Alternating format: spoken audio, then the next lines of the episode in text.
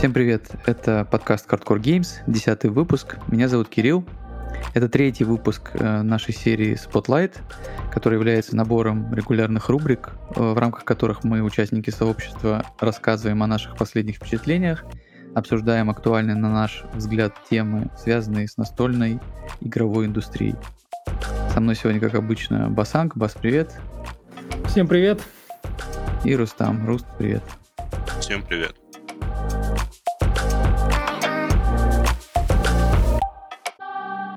И давайте сразу начнем с первой рубрики.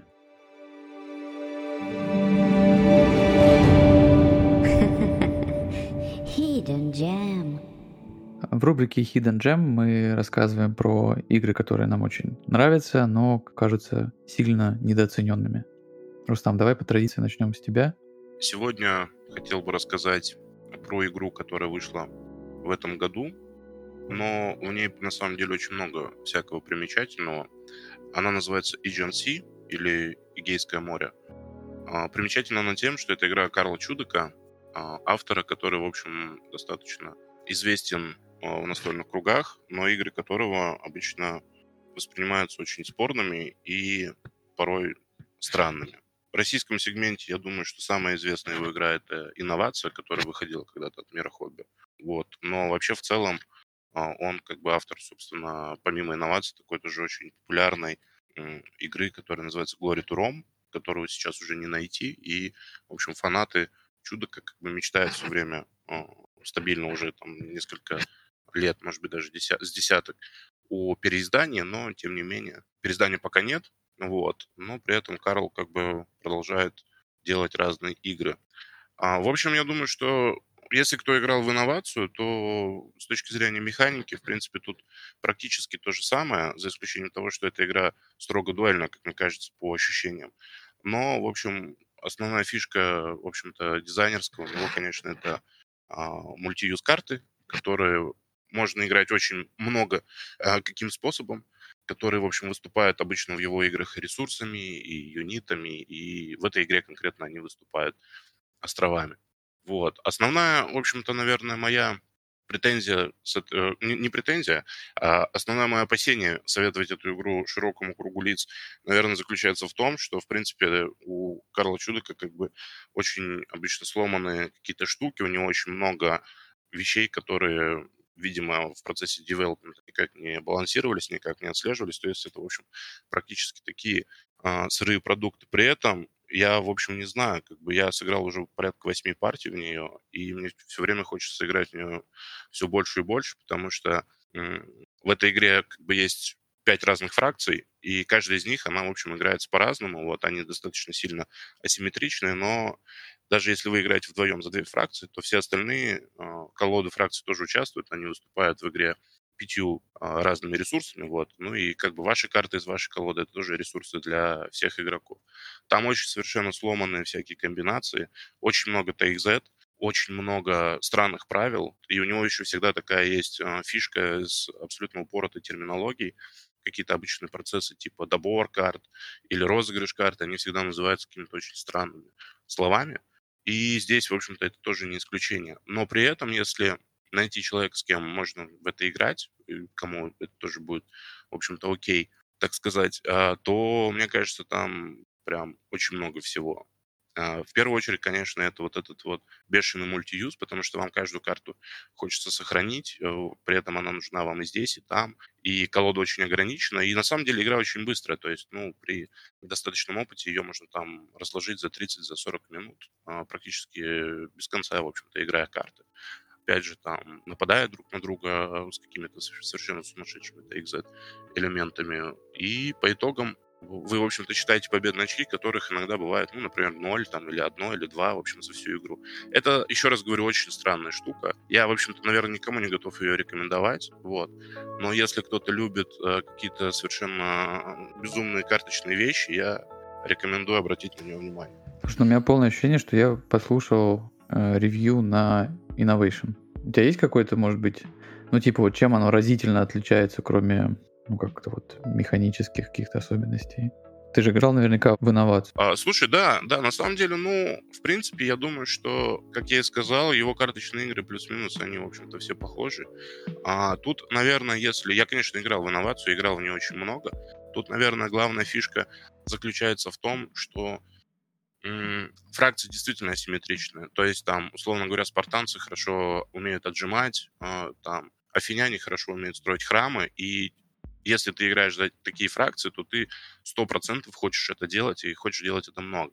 Но проблема главная заключается в том, что чтобы делать что-либо вообще в этой игре, тебе нужно нужны карты других фракций. Вот. И вот это вот типа фракционное взаимодействие, оно очень круто реализовано. В инновации такого нет, потому что в инновации есть там условно говоря, ключевые карты в каждой там из э, колод, которые ты себе 100% хочешь. Вот. Или если ты строишь, например, движок себе в начале там на агрессии, то ты хочешь как бы их добирать, вот, не даешь добирать их там сопернику и так далее и тому подобное. Но при этом может сложиться ситуация, что вы можете построить там плюс-минус одинаковый движок, и в деке кто-то из вас окажется сильнее. Вот.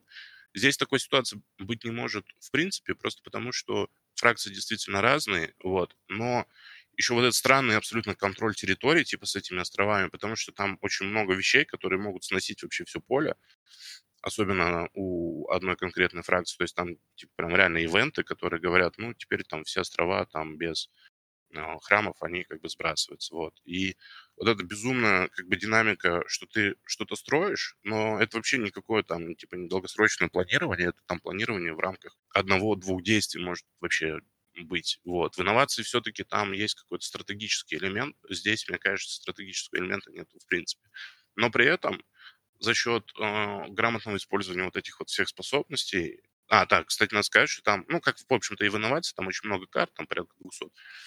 И они все уникальны, то есть они все имеют как бы свою какую-то способность, которую можно разыгрывать. Вот. При этом действие ты тоже активируешь, разыгрывая эти карты. То есть у тебя как бы такой немножко карт-дривен классический выбор, играть там карту как экшен или просто играть ее а, как событие. Вот здесь он тоже как бы реализован. Короче, я не знаю, она на самом деле мне в какой-то мере, ну, нравится сильно больше, чем инновация, просто потому что, наверное, здесь, э, во-первых, в первую, сперва прикольно почу- пощупать разные вот эти вот, собственно, фракции, вот. Во-вторых, за счет вот этого, типа, area control, она как будто мне просто больше, типа, попадает, вот. Хотя инновация тоже хорошая игра. А ты видел, что Dice Tower наставили ей там? А я видел, что наставили Dice Tower, и я, в общем-то, ожидал подобного, потому что, ну, это, Ну типа, там что-то вообще там а, двойки, это- тройки, там в таком духе, да? четверку, да. да, да, потому что это абсолютно, ну, типа, есть вкус Тома Вессела, есть э, Карл Чудок, это игры, это как бы, ну, абсолютно диаметрально противоположные, вот. Ну и плюс, как, к сожалению, всем релизам Чудака в последнее время, типа, супер не хватает девелопмента. То есть э, я понимаю, Почему? Наверное, потому что он в той компании, в которой он издается, там, это Asmodee Games, это не то самое большое Asmodee, вот это другое. Там, э, наверное, просто он, ну, типа, бог и царь, как бы, может быть, он просто владелец. Но так или иначе, он, наверное, приносит какие-то игры, все такие, блин, это охеренно, короче, мы прямо сейчас сразу издаем, готовая игра, в общем.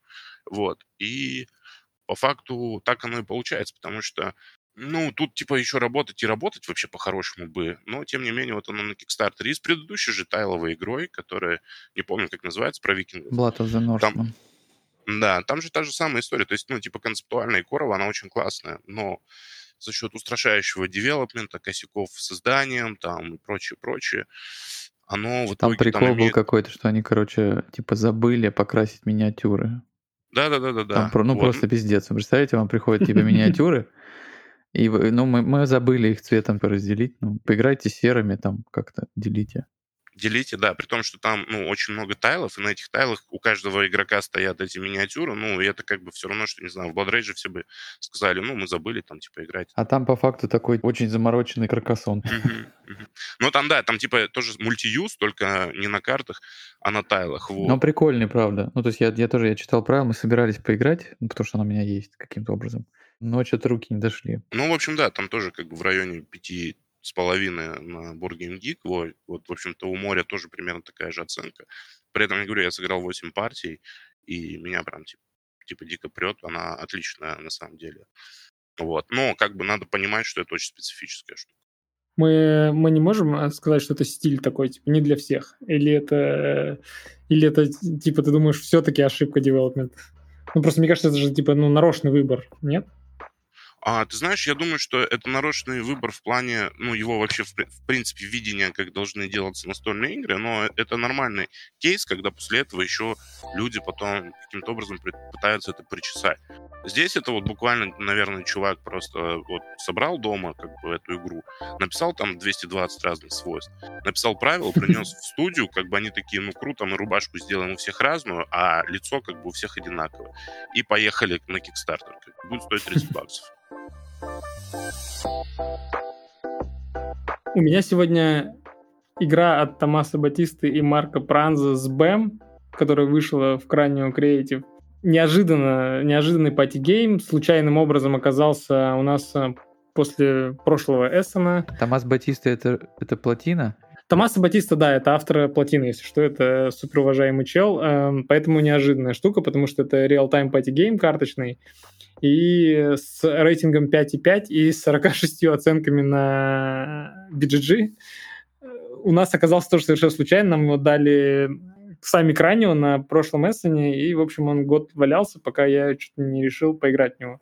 И что-то прям Классно. Ну, не знаю, я, я ждал меньше гораздо. Я думал, что прям совсем плохо все будет. А оказалось, что вполне себе игра, вполне себе веселая. И есть там прикольная тема. Это там рестлеры, в общем.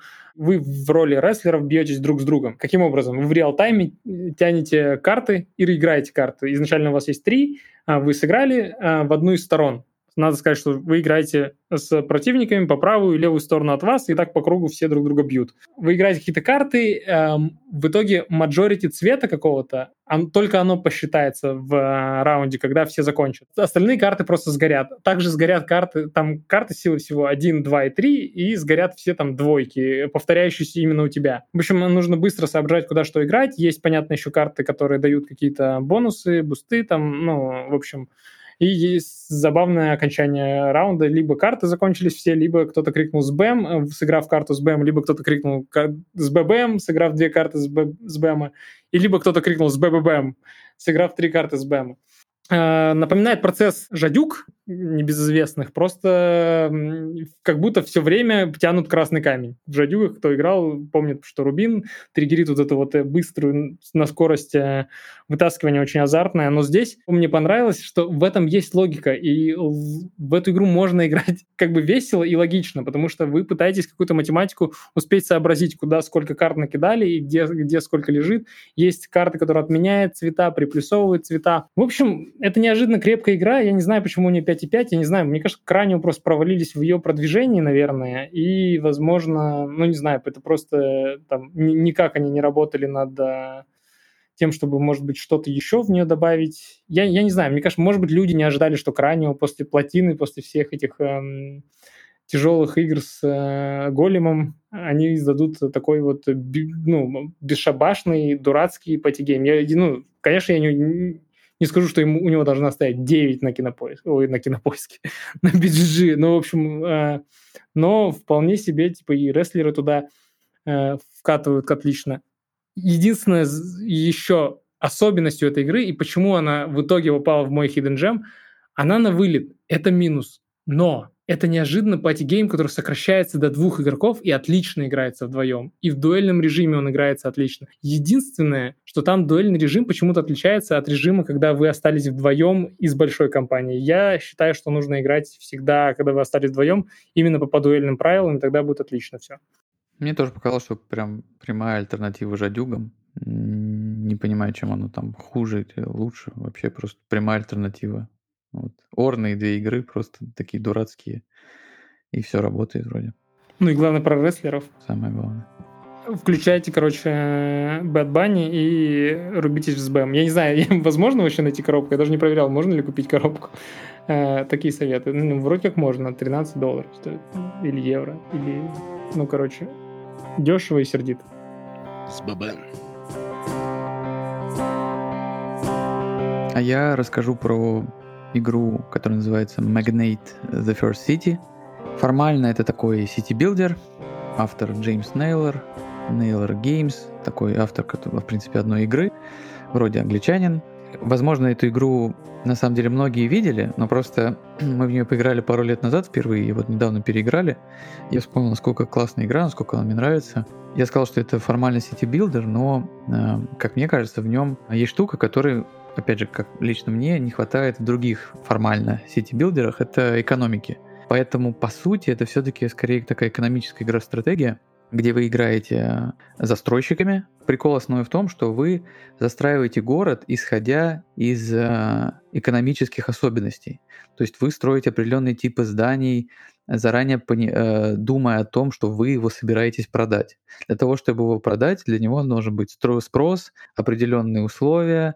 Для того, чтобы его строить, оно должно быть вообще кому-то нужно. У вас должны быть... Э, там есть такой элемент в игре, то, что все здания надо заселить. И вот этот вот пул э, людей, которые готовы заселиться в эти здания, он меняется постоянно. То есть он от раунда в раунд увеличивается, потом их разбирают. Вот, то есть такой динамический спрос и на то, что вы строите, и продать вы это сможете только если, хорошо точнее продать, если вы сможете это нормально заселить.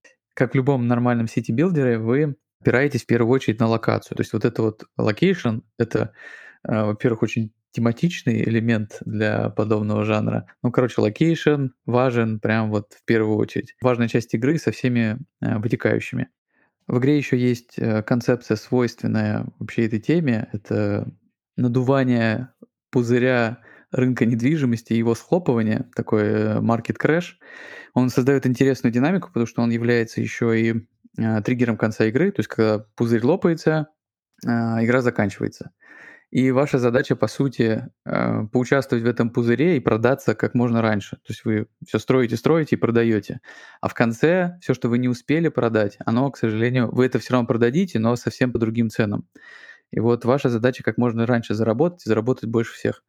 Короче, э, важное ощущение, мне кажется, от этой игры состоит в том, что мне всегда не хватало да и регулярно не хватает игр по типу экономических стратегий компьютерных. Вот я, например, помню, очень мне нравилась вся серия Тропику, когда ты создаешь какую-то ценность, и ты ее ну, как бы продаешь. Там это несколько там, производственных цепочек куча. Ну, короче, ты, ты постоянно зарабатываешь, типа. То есть ты создаешь ценность, какой-то equity, и ты его а, куда-то реализуешь. Вот, и это тоже одна из немногих игр, когда, которая делает подобную штуку, то есть ты прям думаешь вот напрямую про деньги, не про что там рядом воткнуть э, и сколько очков заработать, ты должен типа заработать. А вот мне этого, например, не хватает, я это искал поначалу в каких-нибудь э, сплоттерах, там, не знаю, Индонезии, все, ну, оно немножко про, про другое. Вот здесь вот все гораздо более прямолинейно, тебе надо просто заработать бабок. И на самом деле таких игр не очень много, и эти бабки это прям деньги, это не очки, это, это, это ресурс, который ты получаешь, и ты его можешь использовать, чтобы заработать еще больше. Вот такая штука, очень всем рекомендую. Вот.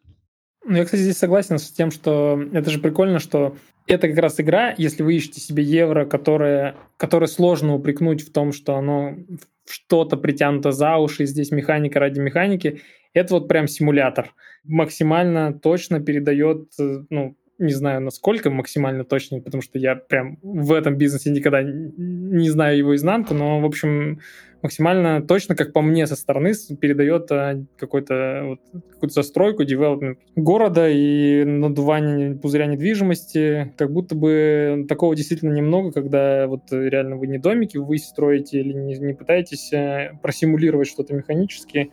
А если вот а, чего-то ищете такого, то, наверное, магнат один из ваших вариантов.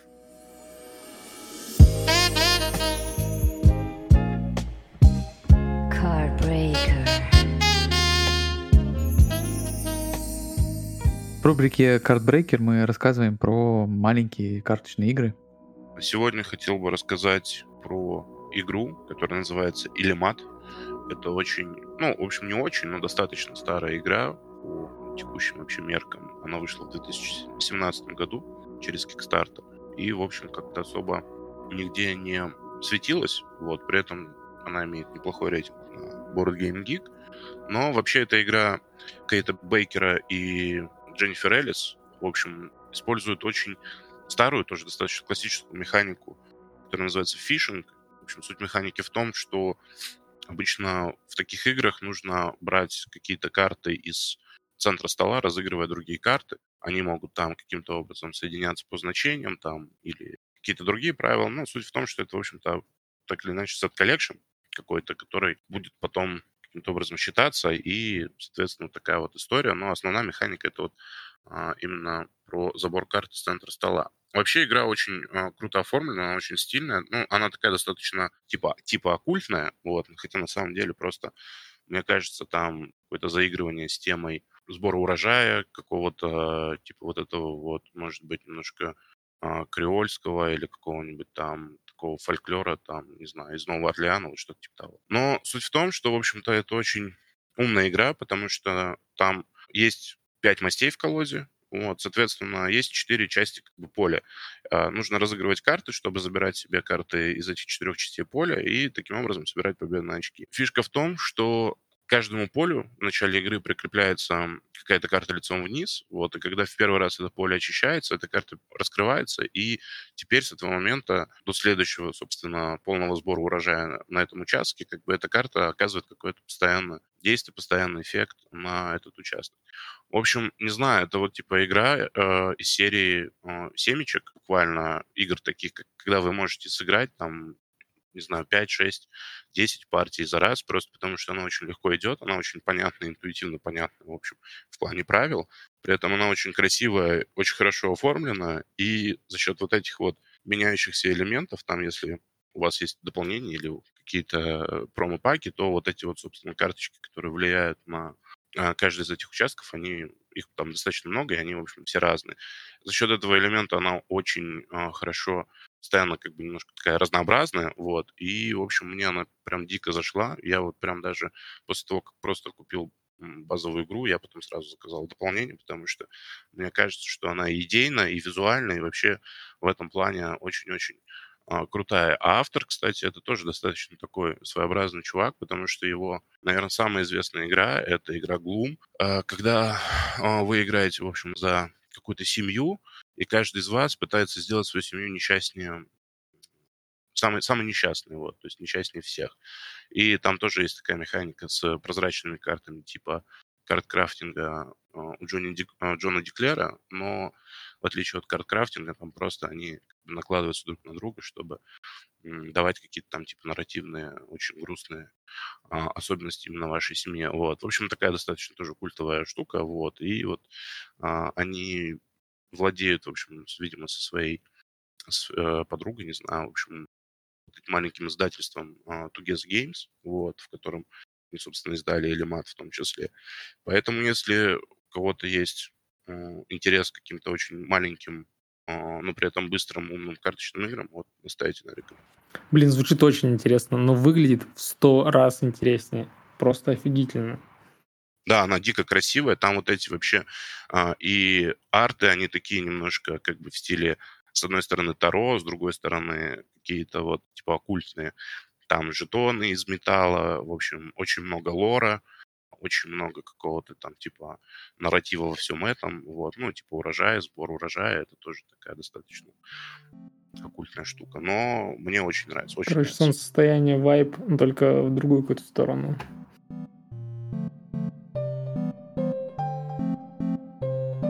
Я расскажу про триктейк, эм, потому что недостаточно мы, пока, кажется, недостаточно внимания уделяем триктейкам на канале, поэтому будет еще один, и тем, кто не слушал, а мы знаем, что вы не слушали, э, наш топ триктейков, э, я, я повешу интригу, есть ли он в моем топе 10 или нет.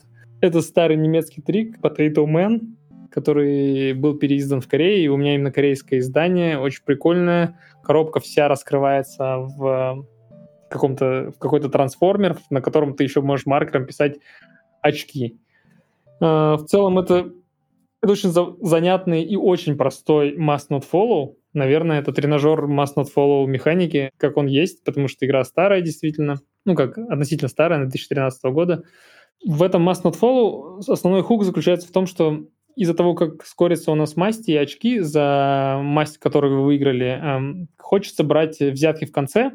И э, очень необычный числовой ряд, в котором есть э, заведомо слабые картошки, а есть э, заведомо сильные картошки. И среди сильных картошек есть плохие картошки. Ну, в смысле, картошки-злодеи, потому что это вот Potato Man — это вот какой-то супергерой в этой вселенной. Давай скажем о том, что must not follow — это когда ты, наоборот, не должен следовать заданной масти. Это не очевидно, кроме нас троих и еще 10 человек, которые слушают подкасты по триктейку. И кто не знает, что такое must not follow, вернитесь, послушайте наш подкаст про триктейки. Три часа подкаста, да. Возвращайтесь сюда и продолжим разговаривать про все ради Potato Man, на самом деле. В общем, да, э, нужно как раз ты должен не следовать масти. И как только ты не можешь, один из игроков не может сыграть карту, которая еще не была сыграна, ну, то есть э, там есть э, условно зеленая, черная, красная. Сыграли черную, ты не можешь больше играть черную, ты должен играть какую-то другую. В общем, в этой вселенной есть злые картошки, которые, как правило, имеют какие-то высокие числа. И когда сыграна злая картошка, ее может победить как раз Potato Man. А Potato Man — это слабые картошки, на самом деле. Ну, в смысле цифры на них распределены слабые, там 1, 2, 3. И сам по себе он трик не выигрывает. Но когда есть злодей, он выигрывает трик. И все, это весь хук этой игры. При этом она, она очень логичная и прикольно, что она как раз помимо того, что она тренажер э, Must Not Follow, она еще и тренажер того, как вы таймите свои взятки, потому что там э, есть такие мешки с картошками, которые вот и выиграл я зеленым мешком с картошкой, забрал зеленую карту, на ней 3 очка. Но есть золотые мешки с картошкой, и когда зеленые закончились, вот тогда вы получаете 5 очков, когда берете на золотых. Ну и злые мешки, они все тоже с хорошими очками, поэтому важно не отдавать злые очки никому и побеждать всех по тейтуменам. Мне кажется, интересный хук, интересно он реализован. Не знаю, я не знаю, откуда тема эта взялась, э, почему они выдумали по тейтумена. Я думаю, что просто какой-то рофл, дань уважения к супергеройским всяким штукам, которые любят нерды. А, вот и все. Мне кажется, это все спасибо Бананзе. Тоже немцы, ну, тоже время приблизительно. Да. Ну, Бананзи, Бананзи точно спасибо. Я недавно, кстати, сыграл, и когда-нибудь, мне кажется, куда-нибудь добавлю ее. Мне кажется, классная игра. Э, не очень понимаю, да, зачем в нее часто играть, или вообще после, не знаю, четырех партий играть.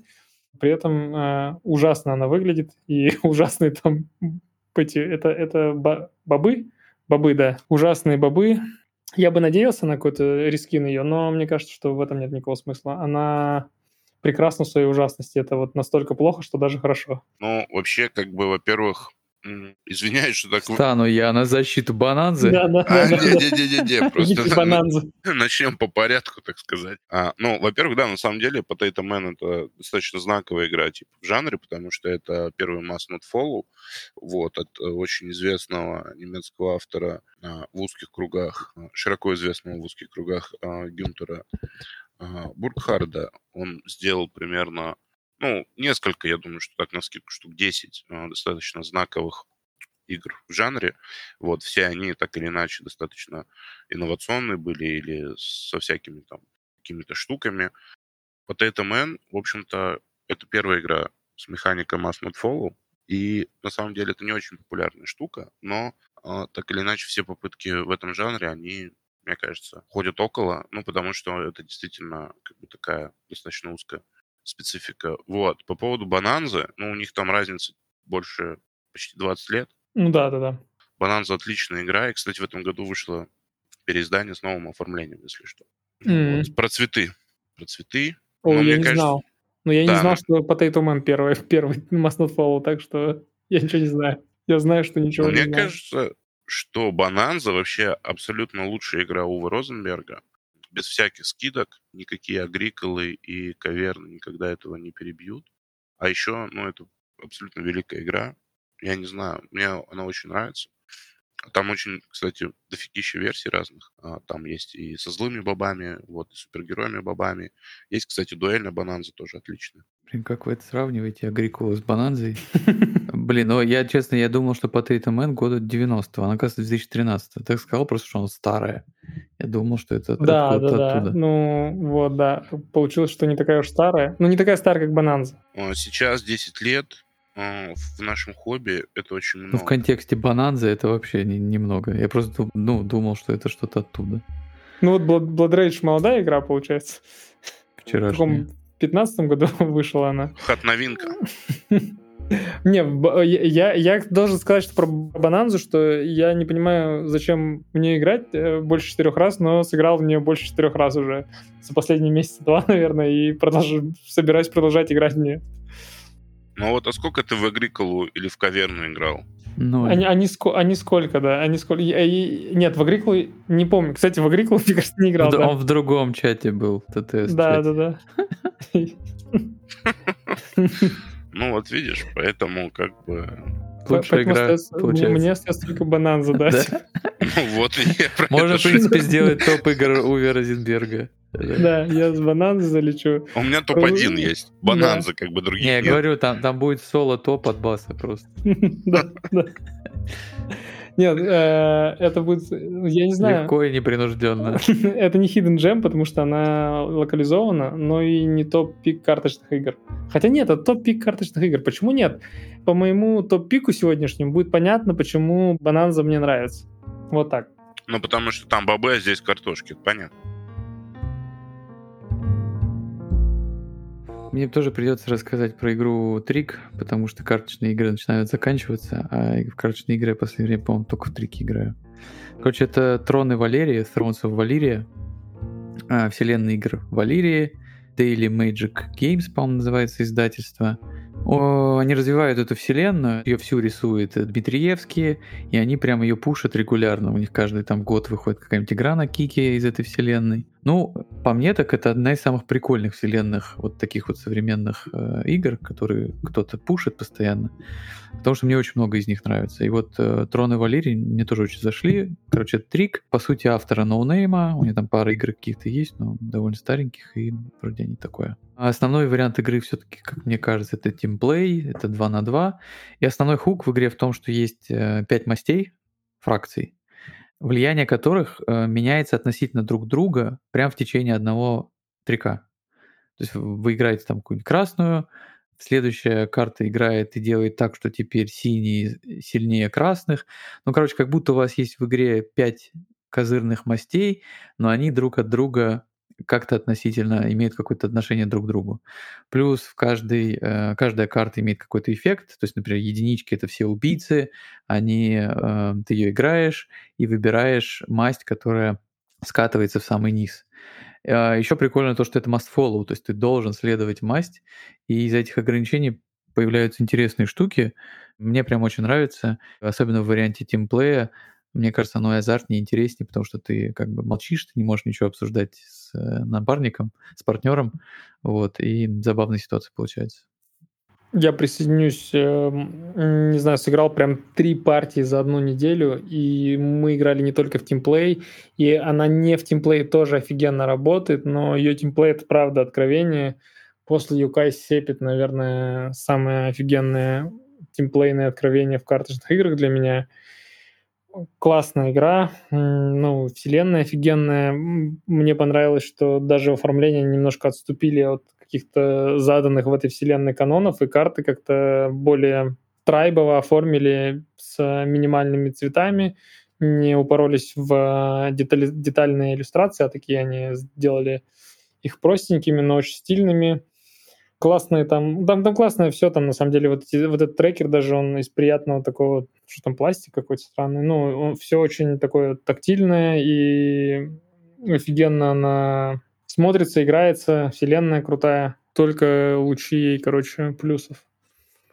Э, на самом деле, тем, как выглядит, там все довольно просто. У Дмитриевски гораздо лучше получаются дженерик сеттинги всякие фантазийные. Ну, то есть там эльфы, щиты, мечи, там вот это вот все гораздо прикольнее, чем э, то, что вот у него было там в Виконтах, в Западных Королевствах, вот это вот все. Вот ему нужны там эльфы, орки, вот это вот все у него супер получается, всякие рыцари там. Ну, кстати, да, там достаточно стильное вообще оформление колоды. И это, наверное, вообще одна из немногих игр от Дмитриевски, которые мне нравятся в плане визуала, потому что, ну, не очень люблю его стиль, и он, ну, как бы, мне лично он очень быстро проедается. Но я думаю, что это из-за серии, на самом деле, забыл издательство. Ну, собственно, с королевствами, со всеми этими. Единственное, что меня... Garfield Games. Garfield Games, да. Единственное, что меня очень бесит в Валерии, это то, что там абсолютно идиотский выбор цветов мастей. В частности, там есть типа серебряная масть такая. Вот, и это, короче, типа, очень неудобно. Очень.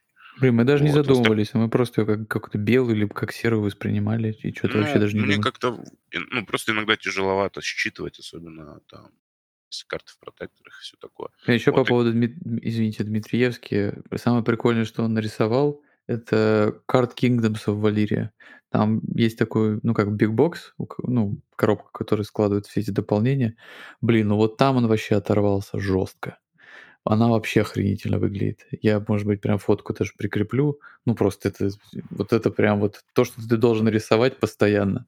Причем там и ландшафты, и персонажи. Вот персонажи страшно детализованные, ландшафты страшно стильные.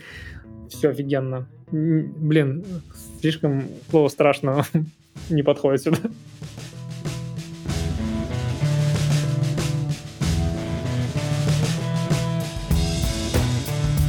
Следующая рубрика называется «Зал славы». Некогда она называлась «Топ Пик». Мы так и не придумали пока, как ее нормально назвать, поэтому интро тоже для нее не будет. Короче, здесь мы просто рассказываем про самое стоящее, на наш взгляд, за последнее время, что мы поиграли, и что прям вау-вау-вау. Вот, в хорошем смысле. У меня сегодня здесь полторы игры, потому что про мой пик топ не просто там последних дней, а вообще, наверное, осени, и точно одно из лучших впечатлений этого года. Я про нее уже писал. Это игра Kinfire Chronicles от Кевина Уилсона и совершенно нового издательства Incredible Dream Studio. Я писал больше про механики в текстовом обзоре в группе, потому что на тот момент я прошел где-то третьей игры. Вот. а, не так давно, может, недели две назад, я прошел всю кампанию, и там где-то 21 партия получается. Ну, я могу сказать, что это точно одна из лучших кооперативных игр для меня. Вот, я думаю, что после кооперативного ужаса Архама это точно мой выбор номер два. Я думаю, что они не будут продолжать развивать именно в формате, в том, в котором есть, э, собственно, эта игра. Они будут развивать вселенную, но, тем не менее, а, дополнений, я думаю, что не дождусь. Так или иначе, там очень а, круто примерно все. Я об этом писал а, и в обзоре. Здесь просто скажу, что по прохождению а, всей кампании мне очень понравился сам мир и сюжет. Вот там от- отличные художники, а, хороший сюжет и очень вообще классная современная штука, но она дорогая вообще в принципе. Я думаю, что это связано как раз-таки с тем, что очень а, много качественного а, контента в плане иллюстраций и не последние люди, в общем, из видео геймдизайна работали над проработкой сюжета, и поэтому, в принципе, я думаю, что затраты на производство, ну, на, сам, на сам продакшн этой игры, они, в общем-то, большие, наверное, поэтому там такая большая цена. Вот. И, собственно, эта компания скоро выходит на Kickstarter со своей следующей игрой, тоже будет от Кевина Уилсона. В общем, это, наверное, типа одна из сейчас самых таких интересующих меня студий. Я очень жду их следующий проект. В общем, если будет у вас возможность попробовать Kinfire Chronicles, я вам настоятельно рекомендую, потому что в плане э, кооперативов это прям типа супер прорыв для меня. Вот. А, а основной игрой на сегодняшнюю рубрику я выбрал игру тоже достаточно ну, как бы известную, ну, ну, типа не супер известную в плане, а достаточно, мне кажется, нахайпованную уже заранее, причем не в самом положительном ключе. Это игра Expeditions от э, Джейми Стигмайера и Stonemaier Games. И, в общем, я примерно понимаю, какая слава там у некоторых людей есть по поводу э, у серпа в комьюнити. Я думаю, что Expeditions э, на самом деле большой любви не найдет, но тут есть несколько моментов. Э, Во-первых, нужно понимать, что эта игра не про приключения, вот, как и, в общем-то, серп игра не про Area Control, там и 4X стратегия, вот, в общем-то, и то, и то это достаточно жесткие еврогонки на оптимизацию. Поэтому, несмотря на то, что Expeditions как бы ну, рассказывает какие-то истории, которые произошли там после окончания дополнения про Фенриса в этом мире, который нарисовал Якуб Розальский, а, приключений там нет. Вот. Более того, там даже нет прямого а, столкновения, как в серпе. То есть в серпе там можно было каким-то образом подраться и повлиять друг на друга. Здесь а, даже, в принципе, никаким образом встретиться друг с другом нельзя.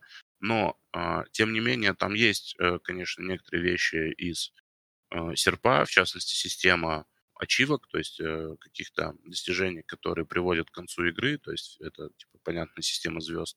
В серпе их было 6, а, в Expeditions, их 4 для того, чтобы игра закончилась. Ну и, в общем, это такая тоже ключевая, в общем, одна из ключевых механик с тех пор, как вышел серп в настольных играх.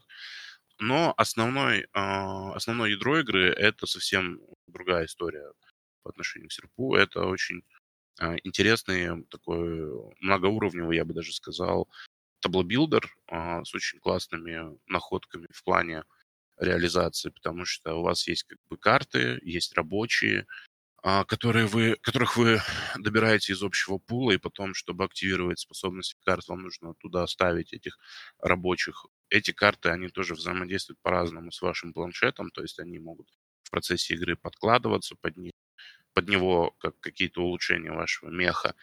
И это все как бы тоже завязано на вот этой системе достижений, потому что, чтобы как бы, получать эти достижения, нужно подкладывать эти карты. То есть со временем а, главный выбор, в общем-то, в принципе, глобальной в игре, это а, разыг... ну, оставить себе карту в руке, чтобы ее разыгрывать и продолжать получать с нее какие-то сильные бусты, или уже ее подложить под свой планшет для того, чтобы приблизиться, собственно, к окончанию игры и к возможной победе. Вот, потому что, как и в серпе, здесь э, то, что вы закончили игру, не гарантирует совершенно то, что вы в итоге окажетесь победителем.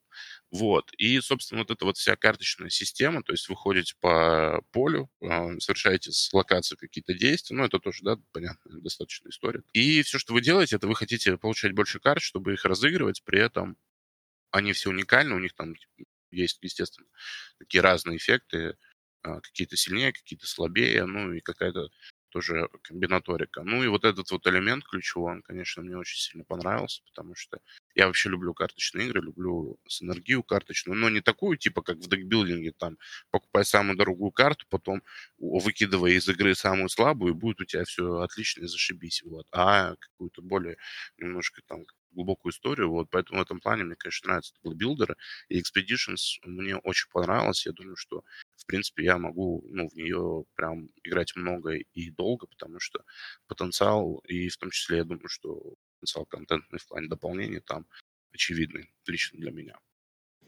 Я не успел ее взять, была «Черная пятница», миниатюр маркета. Но она ушла там вообще, по-моему, за 20 минут вся. Довольно дорогая игрушка, и поэтому что-то меня жаба душит ее брать за full прайс. Ну, значит, не так нужна лично мне, видимо, пока. Разбаловали тебя в Сбере. Да, Сбер Мегамаркет. Made my... Что сейчас? Ноябрь, да. И октябрь, и декабрь, похоже. Сейчас поговорим еще об этом.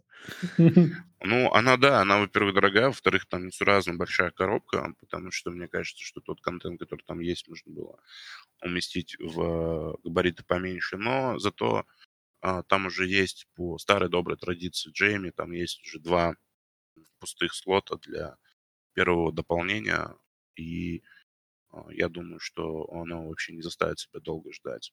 Вот. Но нужно понимать, да, что как бы у его игр есть там особенности определенные, вот, не каждому это нравится. Но мне на самом деле очень нравится аспект э, вот именно вот этой вот сумасшедшей как бы оптимизационной гонки, потому что а, мало того, что ты хочешь добежать, так ты еще хочешь добежать а, как бы всегда в шоколаде. Это всегда очень классно. После двух игр от Руса я, я только с одной. И она очень простая. По правилам. Это Зуведис, переиздание от Bitewing Games старой игры Райнера Кницы ну, как переиздание, это переосмысление, прям э, механически там ее подработали, добавили туда персонажей, и перso- у персонажей этих есть э, асимметричные какие-то обилки. В общем, кор, кор состоит в том, что это переговорная игра, которой вам нужно добраться до, до самого конца, и все, кто добрался до, до самого конца через какие-то локации, вскоре по дороге очки в закрытую, они могут претендовать на победу по по мажорите этих очков. Там, короче, сори, я просто скажу, что типа там зоопарк, и вы как этот, какой-то вид животных, там павлины или там какие-то гиены, вы боретесь за звание того, чтобы стать маскотом этого зоопарка, и вы пытаетесь дойти типа до его самого конца, да, и претендовать на победу может только тот, кто дошел до конца, типа. Угу, угу.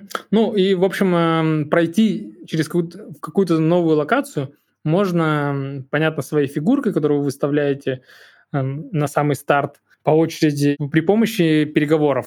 Или э, если вы получите каким-то образом мажорити в какой-то локации. Э, то есть если там 5, э, 5 мест, э, вам нужно обязательно 3 голоса, чтобы пройти дальше. Эти три голоса можно, опять же, иметь свои фигурки, можно м, уговорить других. Как правило, вам всегда практически приходится уговаривать кого-то, чтобы вас пропустили. Там есть еще павлины или павлины, по-моему, которые являются некой автомой, Павлина, которая да. дает, да, дает всегда там за два очка пройти право всем. Ну, в общем, меняться можно очками, обещать сколько угодно, насколько угодно, свободные переговоры. Э, Можно отдавать свои обилки. Кстати, они э, фракционные обилки вы не можете использовать сами, вы можете только торговаться ими. То есть говорить, я отдам вот тебе это, ты мне, пожалуйста, пропусти здесь, а я потом тебе или сейчас тебе, тебя там э, перекину куда-то или что-то такое. А, В общем, объясняется все это буквально за меньше, чем за 10 минут, наверное, или ну, 15 минут, не знаю. И посмотрели фракции и поехали. А, Играется это, наверное, ну, не больше часа или максимум час, я думаю. У нас все быстро игралось очень. А, В общем, игра до пяти игроков, и она... Я не уверен, что там можно играть э, ме- составом... Ну, весело играть составом меньше четырех. У Кира вон есть инсайдерская информация, что будет локализация. Классная игра, которая дает в таком коротком отрезке времени партий и с такими простыми правилами столько переговоров именно, что аналоги трудно придумать. Поэтому мы вначале говорили про Бананзу, потому что там тоже есть э, по факту довольно, часто довольно агрессивные переговоры на очень коротком промежутке времени. Обычно не знаю, ну, сложно заставить игроков договариваться за что-то. И у нее вроде как есть такой минус, что если вы все считаете очки, которые в закрытую, то, наверное, да, типа в конце будет какая-то история, что кто-то кого-то не хочет пропускать просто потому, что он понимает, что тогда это победа, по- победа игрока, которого он пропустит. Я не думаю, что это минус, потому что довольно неинтересно считать там очки, э, плюс потому что вы часто не участвуете в переговорах, в которых участвуют другие игроки, то есть есть какие-то какая-то сделка, которая проходит не с вами, и контролировать ее, наверное, стоит, но не прям до, до какого-то посинения сидеть, там, типа, ты получил тогда 5 очков, здесь 3 очка, одно очко. Ну, как-то мне, мне просто это не очень кажется интересным а, в этой игре. Мне больше нравится процесс. Ну, понятно, что хочется в ней все равно побеждать. Она довольно азартная, но прикольно, что ты вот реально убеждаешь э, других игроков, что тебе именно надо пройти и победить обязательно. И это работает. Это неожиданно работает, и поэтому мне, мне очень понравилось. Я, я тоже просто какой-то период времени думал об этом, потому что ну, мы играли вместе, я еще там отдельно играл.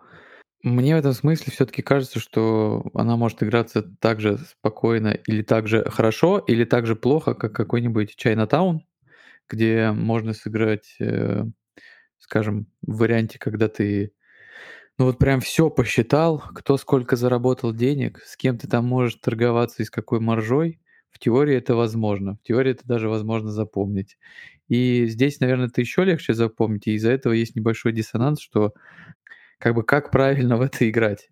Ну, то есть я понимаю, вот у нас Коля высказывал что-то подобное в чате там, что Коля Егоров, что непонятно, зачем в это играть, если ты, ну, как бы не душнишь, то есть ты не, э, не ну, как бы вы, не, вы точно не понимаете, сколько у кого очков, и из-за этого у вас какие-то разные мотивации в плане договоренности и так далее. Зачем в это играть вообще, если ты играешь в это как бы легко и просто, то есть кто-то получил 20 очков, ну пофигу, дадим ему еще 20.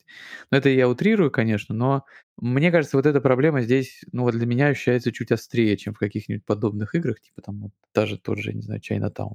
Ну, я его привожу в пример, просто это тоже играть на чистую дипломатию и тоже такого очень э, лайткорная. Вот. э, но при этом я бы хотел, наверное, ее играть в таком более простом варианте. Но мне кажется, сложно чуть оценить все-таки для кого эта игра, учитывая, что первая ее редакция, вот эта старая, это вообще игра там про в сеттинге какого-то римского сената. То есть она априори как будто предполагает какое-то чуть, более серьезное отношение к себе, чем э, зоопарк. Но в современной версии поэтому, собственно, и, наверное, зоопарк. Там вообще много довольно костылей в плане вот этих павлинов, а, которые чуть игру ускоряют. Единственный нюанс, который еще я запомнил, что мне показалось, что игра в конце вот когда вот вы на грани того, чтобы триггернуть игру, она может просто встать. Вот просто встать и никуда не двинуться. Типа, я тебя не пропущу, ну и я тебя не пропущу. И я тебя не пропущу, и павлины там никуда зайти вообще не могут. То есть в теории это вообще возможно. То есть игра вас может просто не двинуть вперед, несмотря ни на что. Вот меня это, ну, забавляет, я бы так сказал. У меня есть тоже что сказать а, по этому поводу. Вообще это странный подход. Типа, а, я не очень понимаю, каким образом м, качество а, игры а, зависит от того, кто в нее играет. То есть, ну, я не считаю, что здесь, вот конкретно про Зуведис, если мы говорим, что в нее обязательно нужно играть супер душно и считать. Если хочешь считать, как бы, ну, можно считать. Некоторые люди, а, не знаю, могут записывать карточки, которые у них выходят из колоды в декбилдах себе в блокнот.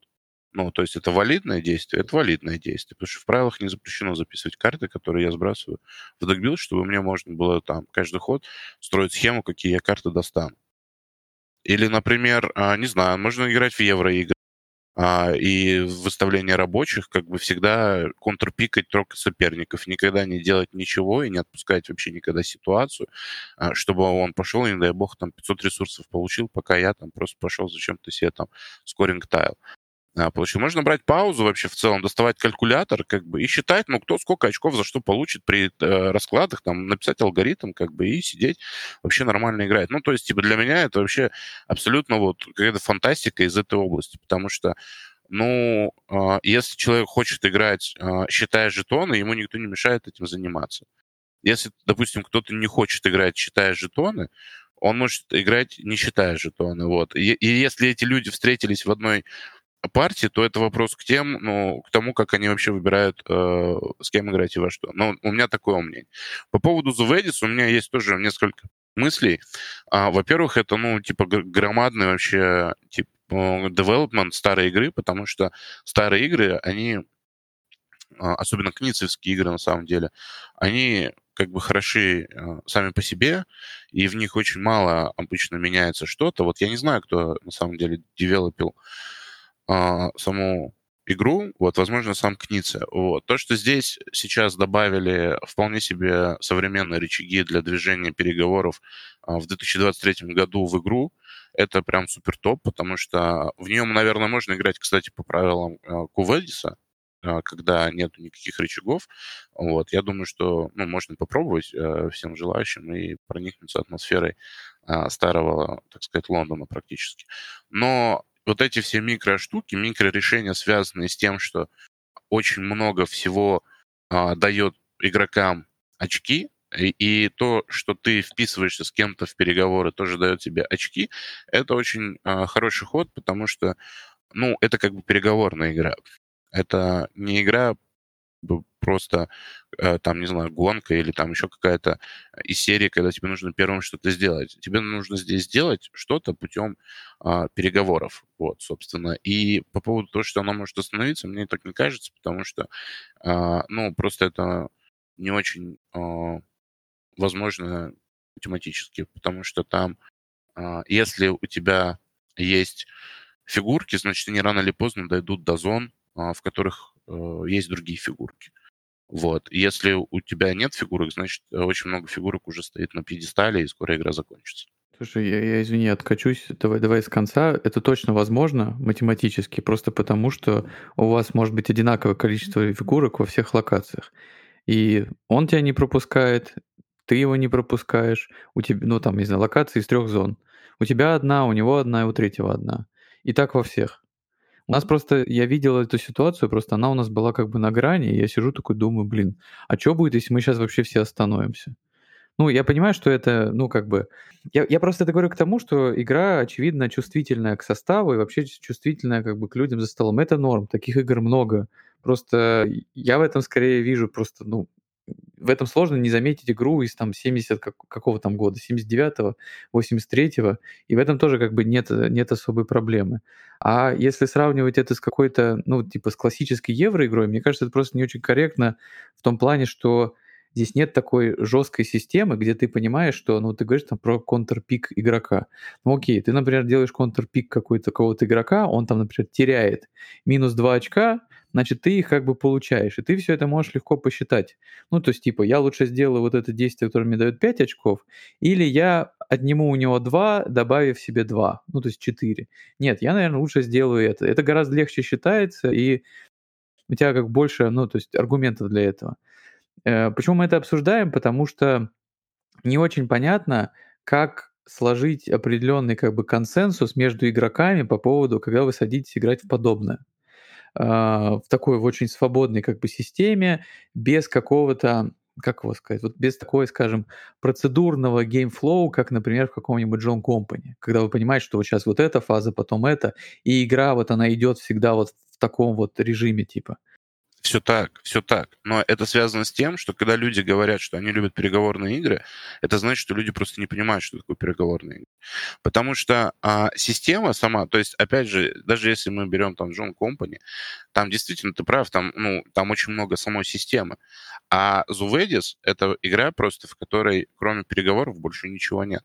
И на самом деле там тоже можно считать, как бы, и можно двигать там а, этого зукипера, чтобы бесплатно проходить через жетон. И много чего делать еще договариваться, точно так же, как в каком-нибудь Джун Company можно упереться и не давать деньги, будучи черманом. Ну, просто сказать, я не буду никому деньги давать. Возьму 30 кредитов и положу их себе вот сюда. И они будут лежать здесь. Ну, как бы система тогда, ну, вы просто, у вас разорится компания и закончится игра, потому что люди скажут, ну, я что-то вот не знаю, мне как бы Э, кажется, что не очень хочется мне тратить на вас деньги. Это, это правда, но типа да, это не, не, не качество игры претензия, это, наверное, к людям, ты играешь, с которым ты, ты играешь. Ну, ты же понимаешь, что, например, в том же The из-за того, что он, ну, то есть несложный, да, и он очень понятный, в нем нету подобных вещей, как, там нет никаких кубиков, там нет вообще никакой неопределенности, там нету возможности вслепую потянуть из мешка и никому не сказать, что ты взял. Мне, кстати, кажется, что мне, меня чуть удивляет, почему этой штуки не появилось типа при таком количестве а, при таком количестве нововведений по сравнению со старой версией не появилась вот такой вот вещи, которая, мне кажется, очень простая и ну, не, меша... Э, не мешает, мягко говоря, подобным играм вообще. Просто хоть какая-то скрытая информация. Вообще какая-то. Ну, потому что у тебя там есть а, конкретный, во-первых, выбор, во-вторых, то, а, ну, как бы ты видишь, какие жетоны очков лежат на путях. Вот. И когда ты проходишь или не проходишь, или ты думаешь, что тебе делать, а, ты понимаешь, сколько ты получишь и сколько ты потратишь. Потому что за счет того, что в Зуведисе нельзя разменивать а, деньги просто из банка, типа скинул 5 монеток, взял 5 э, единичек, это становится, ну, типа, очень важным аспектом вообще движения по карте. Поэтому мне кажется, что если бы там... Ну, ну, я согласен здесь, что, типа, тут как раз есть этот прикол, что нужно понимать всегда, есть ли у человека двойка или нет, там, потому что двойка там важная штука, в которой, типа, э, которая может, ну, ты можешь ее отдать за голос нейтрала, если у тебя есть четверка, то ты, конечно, ее, скорее всего, не, не станешь отдавать нейтралу, а будешь договариваться с человеком. Я не утверждаю то, что это должно быть обязательно потяни из мешка рандомный жетон. Это могут быть какие-то скрытые цели, там, находиться в какой-то локации, типа, получить 10 очков там. Или какой-то... Ну, то есть какая-то неопределенность, которая, мне кажется, в, таки... в таком геймплее, но она ну, не должна мешать. Наоборот, типа, ты не знаешь, сколько у нее очков, плюс 10 или минус 10. Меня просто смущает эта ситуация, когда ты прям вот ну, ты практически точно знаешь. И не очень понятно, как правильно находить вот консенсус за столом, когда один понимает, что типа, слушай, у него там вот он брал 15, а другой говорит, слушай, ну мне надо капздец, и мне все равно, что он получал 15, типа, и не знаю, короче, ну, для меня это сложный еще вопрос. раз, а, я просто к тому, что я могу объяснить, почему здесь нету рандома, это 100%. А, потому что, как бы, опять же, а, если ты добавляешь в игру какой-то рандом, если ты добавляешь в игру какую-то возможность системы повлиять на твои решения, то в этой игре становится система чуть больше. А, это может быть, могут быть разные степени. Может быть там, типа, а, как первое издание John Company, когда ты просто смотришь, как игра играется сама в себе. Ну, ты кидаешь кубики, ты что-то делаешь, ты там распределяешь какие-то деньги, но, по сути, ты особенных решений не принимаешь, потому что тебя игра, она сама проводит, типа, берет за руку и проводит через конец, просто ты на это тратишь 4 часа. Вот. То же самое, как мы имеем в John Company второй редакции, когда очень многие эти элементы системы, довольно забавные и прикольные, как симуляция, они просто ну, исключены из игры именно по той простой причине, что а, когда ты не можешь найти себя в системе, то тогда ты как бы вообще тебе такая игра не нужна. А, а Zuvadis — это типа другая сторона, вообще другая сторона, когда как таковой системы самой нет. То есть у тебя есть, ну, типа, понятные математические там клетки, вот. И понятная система выхода этих очков, которые видят все. Вот. Ну, просто кому-то это подходит, кому-то это не подходит. Лично мне, как бы, это очень подходит, потому что, как бы, ну, если, я, если мы говорим про переговорные игры, то Зуведис, на мой взгляд, как бы вот Басанга потом говорил, это абсолютно квинтэссенция того, что такое переговорная игра. Если вы думаете, или если вы э, когда-то решили, что вы любите переговорные игры, поиграйте в Зуведис, и, как бы, в общем-то, станет понятно, любите ли вы на самом деле если вам не нравится Зуведис, то, скорее всего, вы не очень любите на самом деле переговоры, вы любите больше как бы находиться внутри переговорных систем. Это немножко другой аспект. А, и другие игры, соответственно. Давай просто еще тоже отметим, что переговорные игры, ну, как, как ты называешь переговорные игры, подобные, не выходили лет 30. А, смотря э, что значит, ну, какие подобные. Ну, ты называешь переговорные игры, которые вот можно любить. Ну, не 30, мне кажется. Чтобы, чтобы сказать, что ты любишь переговорные игры. Ну, а как, насколько еще? Вот мы играли в Рюдигера, в, Ген, в Гену, и тоже там лет 30 или 20, там 5. Ну... ну, то есть подобные игры не выходили очень-очень много лет. То есть этот жанр, типа, он как, он умер или он как-то Нет, поменялся? он не умер, но смотри, смотри, просто есть а, как бы запрос, это, в общем-то, нормальная история, что как бы игроки а, с развитием э, геймдизайна, они хотят получать в свои руки больше контроля. То есть, ну, они вот сейчас игры там, они отказываются от большого количества там рандома, от большого количества проверок на кубах, там. Игрокам хочется там, не знаю, даже в данжен кроллерах практически полностью там а, предугадывать там броски кубов или там карты модификаторов. И это нормальная история, но так развивается геймдизайн. Просто это не значит, что а, обратная сторона это типа плохо. Или даже Джон Компани, вот э, это абсолютный пример того, как типа была игра, а, которую там все любили, когда она вышла, притом не то, не то чтобы там 30 лет назад, как Зуведис, но потом ее сделали, а, обновили, а, сделали современной игрой, выпустили, и она имеет, ну, очевидно, в сто раз большую и лучшую а, прессу, чем когда она выходила. Ну, просто такое как бы развитие. И в рамках своего существования, в рамках своей как бы концепции, она тоже, в общем-то, современна. Просто я это сказал про переговорные игры не к тому, что типа я там хейчу всех, кто а, говорит, что он любит там переговорки, а на самом деле он просто любит там в большую на систему. Позер, позер. позер, да. Нет, я не к этому. Просто на самом деле это типа аб- абсол... не любит. Это абсолютно нормальная ошибка восприятия. То есть типа когда люди э, в чатах там или на форумах где-то, ну вот когда я вижу, что люди разговаривают про переговоры, как бы там летят ну достаточно сомнительные а, примеры вот, э, вот этих вот там, как бы, естественно, что это количество переговоров в играх может быть разное, но Зуведис, она, ну, она как бы очень близка к тому, что вообще, в принципе, понимается под этой механикой, вот и все. Я не к тому, что, типа, там, а, идите там, играйте а, в Зуведис или нахер с пляжа, нет, я как бы просто к тому, что нужно понимать, как вообще а, концепции, если хочется получать удовольствие от игр. Вот и все. Ну, а что, что, что чистая переговорная игра? Я просто не, тогда не понял, э, ну, типа, 30 лет они не Мне кажется, типа, э, ну, игры с переговорами жесткими выходили, типа, просто они не у меня переговорные. Я у Кира скорее спрашиваю, а. типа, просто они не чисто переговорные, но, типа, игры-то выходили с переговорами жесткими. Бас, ты играл в что-то подобное, типа Зуведиса до Зуведиса? Ну, не, нет, нет, ну, ну типа, его не когда было. есть чистые ну, то есть переговоры, для, ну, типа... Для любому игроку ну... сегодня покажи Зуведис, он скажет, блин, я в такое не играл. Ну, вообще любому. Ну, просто любому. Ну, смотри, смотри, есть, а, например, а, ну, относительно старая игра, которую в прошлом году тоже переиздали. Это она выходила под названием «Сыны анархии». Сейчас она называется Wise Guys, по-моему, славные парни. Типа, да, или как-то там ее локализуют лавка игр. Там, в общем, система примерно та же. Просто вместо жетонов там, в принципе, как бы, ну, вместо, как бы, типа, одной системы, в рамках которой вы обмениваетесь жетонами, там есть э, какие-то ресурсы, которые вы перепродаете. Но суть абсолютно та же. То есть, типа, если люди начинают играть в нее, э, как бы не понимая, во что они играют, они либо недовольны, либо, как бы, ну, э, в какой-то степени, типа, они занимают там очень какие-то там ниши места, именно потому что там все, что ты делаешь, абсолютно все, то же самое, Waze, оно, ну, типа, завязано на договорниках и на взаимодействии. Если, то есть сама система, она себя не запускает. Вот, допустим, в сценах анархии.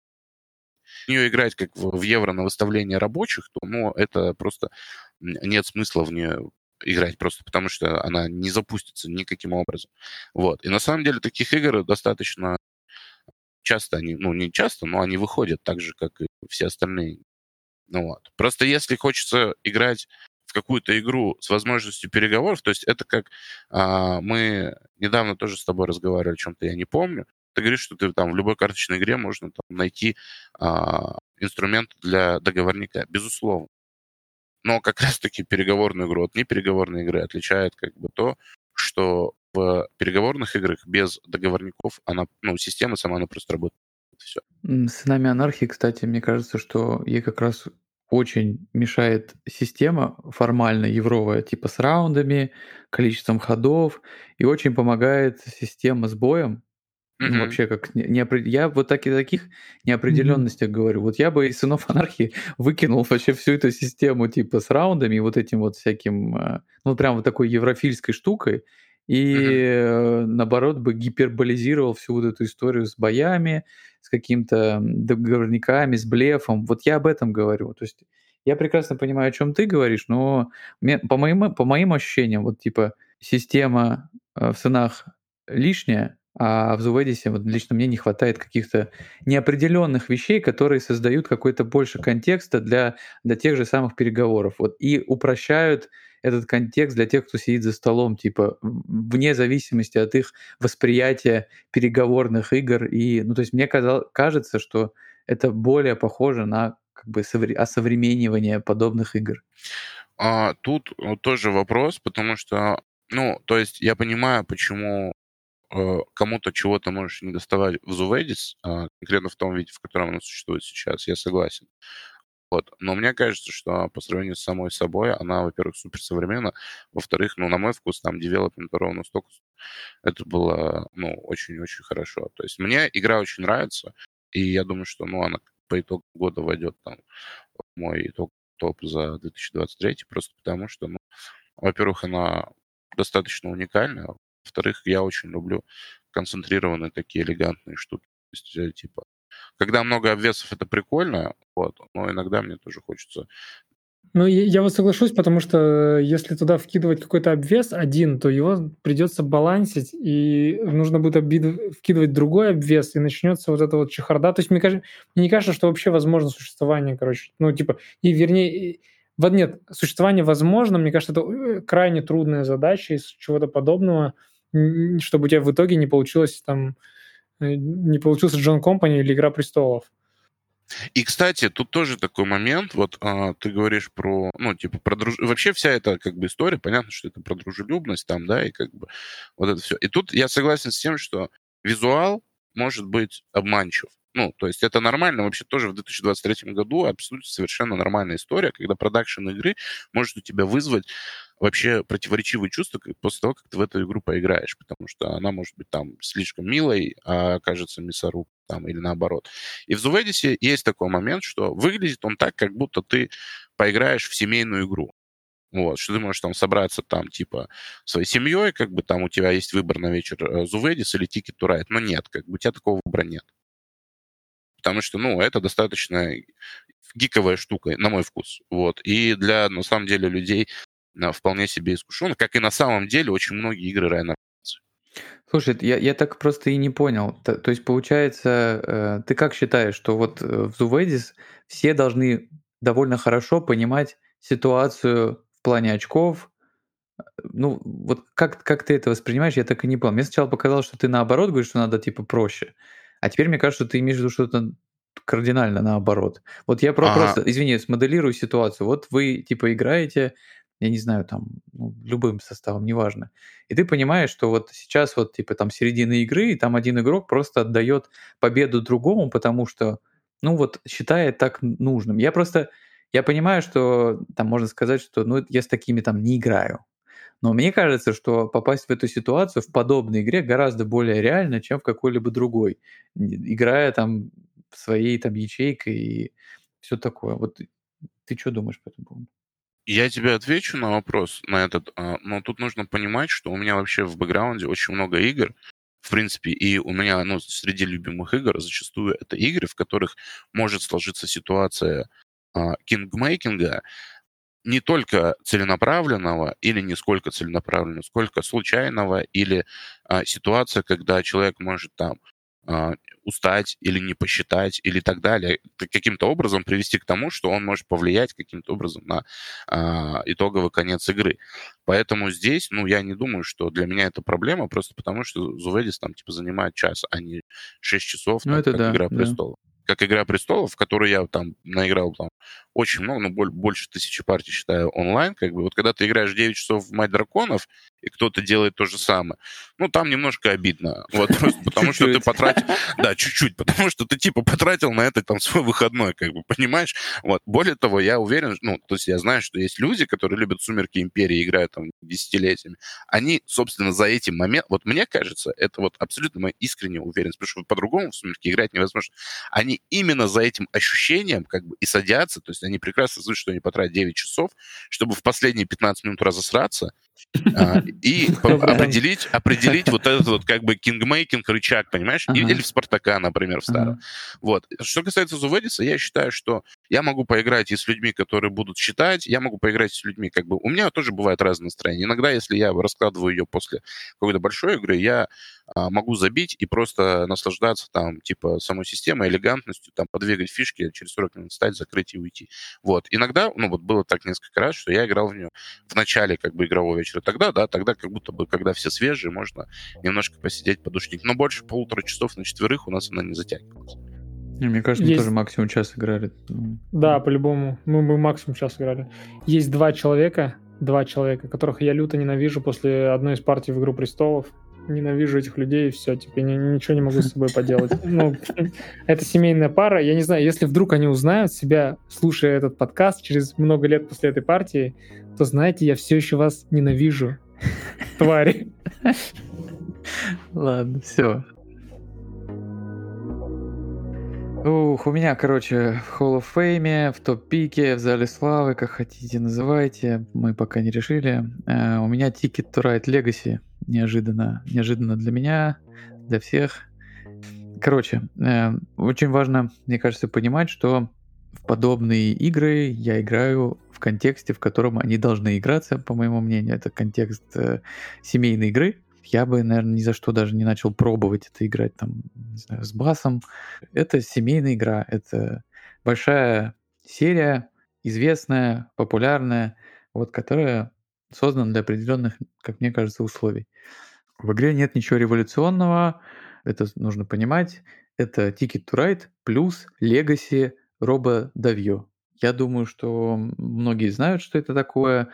А, вообще никаких революций. Вот. Но прикол в том, что, например, мне, чтобы играть в Ticket to Ride, который мне как бы норм, я вообще не так давно, кстати, в него поиграл, ну, я бы его не играл, опять же, в контексте семейной игры, потому что я как бы со своей семьей играю уже, ну, такие, скажем, вещи по интереснее. Мне кажется, мы этот уровень как-то прошли. Вот. Но Legacy, по моему мнению, это то вот прям вот чего не хватало игре, чтобы вот я все-таки ее достал и поиграл. И по итогу похоже, что вот по эмоциям, которые она вызвала, и вообще процесс, и все такое, это, наверное, самое прикольное, что мы играли там за последние года полтора, по крайней мере, по отзывам э, семьи. Вот. Э, нужно, правда, сказать, что они никогда не видели, что такое Legacy, ну, то есть не знакомы там с рванием карты и вот этим всем. Это, конечно, впечатляет в первый раз по-любому. Ну, то есть ничего удивительного. Но я Legacy видел, видел и Legacy Robo Davio, там в Betrayal, э, короче, в доме на холме, э, много чего видел, и мне кажется, оно очень хорошее. Ну, то есть вот прям вот, ну, не придраться, типа. Оно интересное, тебе интересно смотреть, что дальше, и игра вообще, она работает, вот я говорю, ничего революционного, но вот как такая типа супер отлаженная машина, которую ты уже видел, но прям вот супер отлаженная, и которая просто производит кучу удовольствия. И мы сыграли, по-моему, все-таки 5 партий за день, типа вообще подряд. То есть я не помню, чтобы мы вообще не отрываясь весь выходной э, играли и вообще не думали оста- останавливаться. Вот. Принципе, это, наверное, все, что я могу сказать про Ticket to Ride. Я не очень понимаю, изначально не очень понимал расстройств по поводу цены, потому что Ticket to Ride вроде всегда был как бы не дешевый. А, плюс, кстати, фан факт, что, мне кажется, не все, не все в курсе, что это я на 99% давайте так уверен, что это капринт, это не производство Hobby Games, потому что я у Hobby Games вообще давным-давно не покупаю игры по причине того, что они мне просто очень не нравятся в плане продакшена, производства, все вот эти коробки дряблые, какие-то протекты эти. Я обожаю, как они кладут эти зиплоки, как, э, ну, они, блядь, там же даже зиплоки отвратительные. А это, это капринт. Там офигенные карты, офигенная коробка. Все классно. Ну, просто потому что такое нельзя произвести здесь, наверное. Там очень много всяких мелочей, связанных с Legacy. И не очень понятно, как бы, что там так э, переживать по поводу цены, потому что цена, ну, это огроменная коробень. Эм, она, это популярная система, ну, не очень понятно. Хобби гейм всегда были ценные, сравнимые с э, покупкой игры в ритейле там за границей. То есть ничего нового вообще не произошло. Если прям так любить посчитать, э, что дает там игра, и вообще вот этот вопрос я обожаю. Давайте я заодно побомблю на эту тему. А стоит ли игра того? Это вообще вопрос, что значит. Вот взрослые люди регулярно его, я вижу, по крайней мере, задают не касательно Ticket to Ride, а вообще, а стоит ли того? Что это значит? Я вообще не понимаю. Как, как это надо посчитать? Ну, давайте посчитаем, не знаю, в бутербродах, типа, 15, там, сколько, 13 тысяч рублей стоила игра, сколько это бутербродов? Ну, наверное, я не знаю, сколько? 100? В, в механиках. В механиках посчитать. Как это считать? Я не понимаю. Вот стоит она столько, сколько написано на ценнике. Мне кажется... В компонентах. В компонентах же все считают. Да.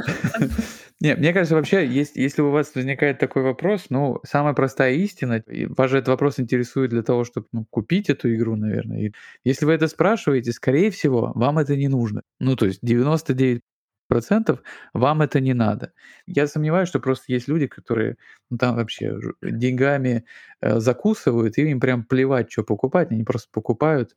Но все равно вы думаете, покупать или нет. Но если вас... Короче, э, не буду больше распыляться, я, я считаю, что это... Если посчитать это в билетах в кино, то вообще стоит прям. Ну, потому что, слушайте, Legacy — это вот 12 партий, которые все будут разные, они постоянно что-то накидывают, у вас происходит какой-то сюжет, я имею в виду не нарративный, а такой механический сюжет, да, то есть у вас что-то происходит, постоянно появляются новые условия. И эту систему, это, ну, на мой взгляд, возможно, это сложнее сделать, чем сделать какую-то игру, там, не знаю, евроигру. То есть вам нужно как-то впечатлить людей, придумать какой-то сюжет во всех смыслах на там 12 партий с какими-то приколами, с какими-то там поворотами, хуками и так далее. Вот. По мне, так это более чем вообще стоит того. А, вот. По крайней мере, в моем случае. Я тут скажу еще, что, в принципе, ну, игры Days of Wonders, они не дешевые. Тем более, то да, есть, Days of Wonders. То есть я даже вспоминаю тот же хит, который жара траве, ну, дебильное название, я прошу прощения, как бы я не хейтер. Pedal to the metal.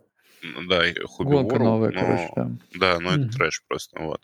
Гонка под названием гонка, там, дантист-рантист, как бы, вот.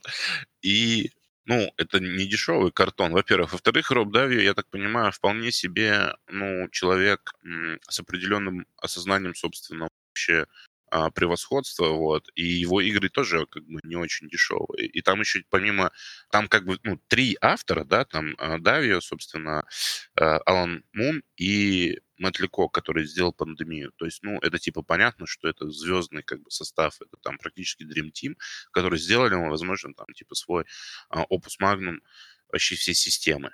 Вот, то есть, э, как бы система Ticket to Ride. И мне кажется, что это, в принципе, достаточно сам по себе концептуально дорогой продукт. Я вообще не могу, да, ни одной причины придумать, по которой он может стоить меньше там 150 баксов. Вообще ни одной. Абсолютно. Вот Абсолютно, хоть одну абсолютно. назови, я не представляю. Потому что это игра с комплексити типа 2 там из 5 на BGG. Ну, это вообще не повод Мгм. для того, чтобы игра была дешевая. Типа. Ну, как И бы, когда да. он был вообще? Ну, мне очень нравится вообще вот эта история, когда, типа, ну, в этой игре наполнение на полтора косаря, а стоит она пятеру. Или там в этой игре, как бы, я очень классно ее купил, там, за 3000, а наполнение на все 10. Я не понимаю этой арифметики, вот клянусь, как бы, я просто тоже не понимаю, как люди считают. Вот сегодня, сегодня я узнал, что игру, которую я очень жду, там, это Primal а, The Awakening, она весит 32 килограмма в Улыне, то есть, ну, придется заплатить очень много. Я не расстроился, я потому что понимаю, что если они озвучили цену и вес, то они уже скоро будут паковать и отправлять. И это очень классные новости. Вот. А расстраиваться не знаю.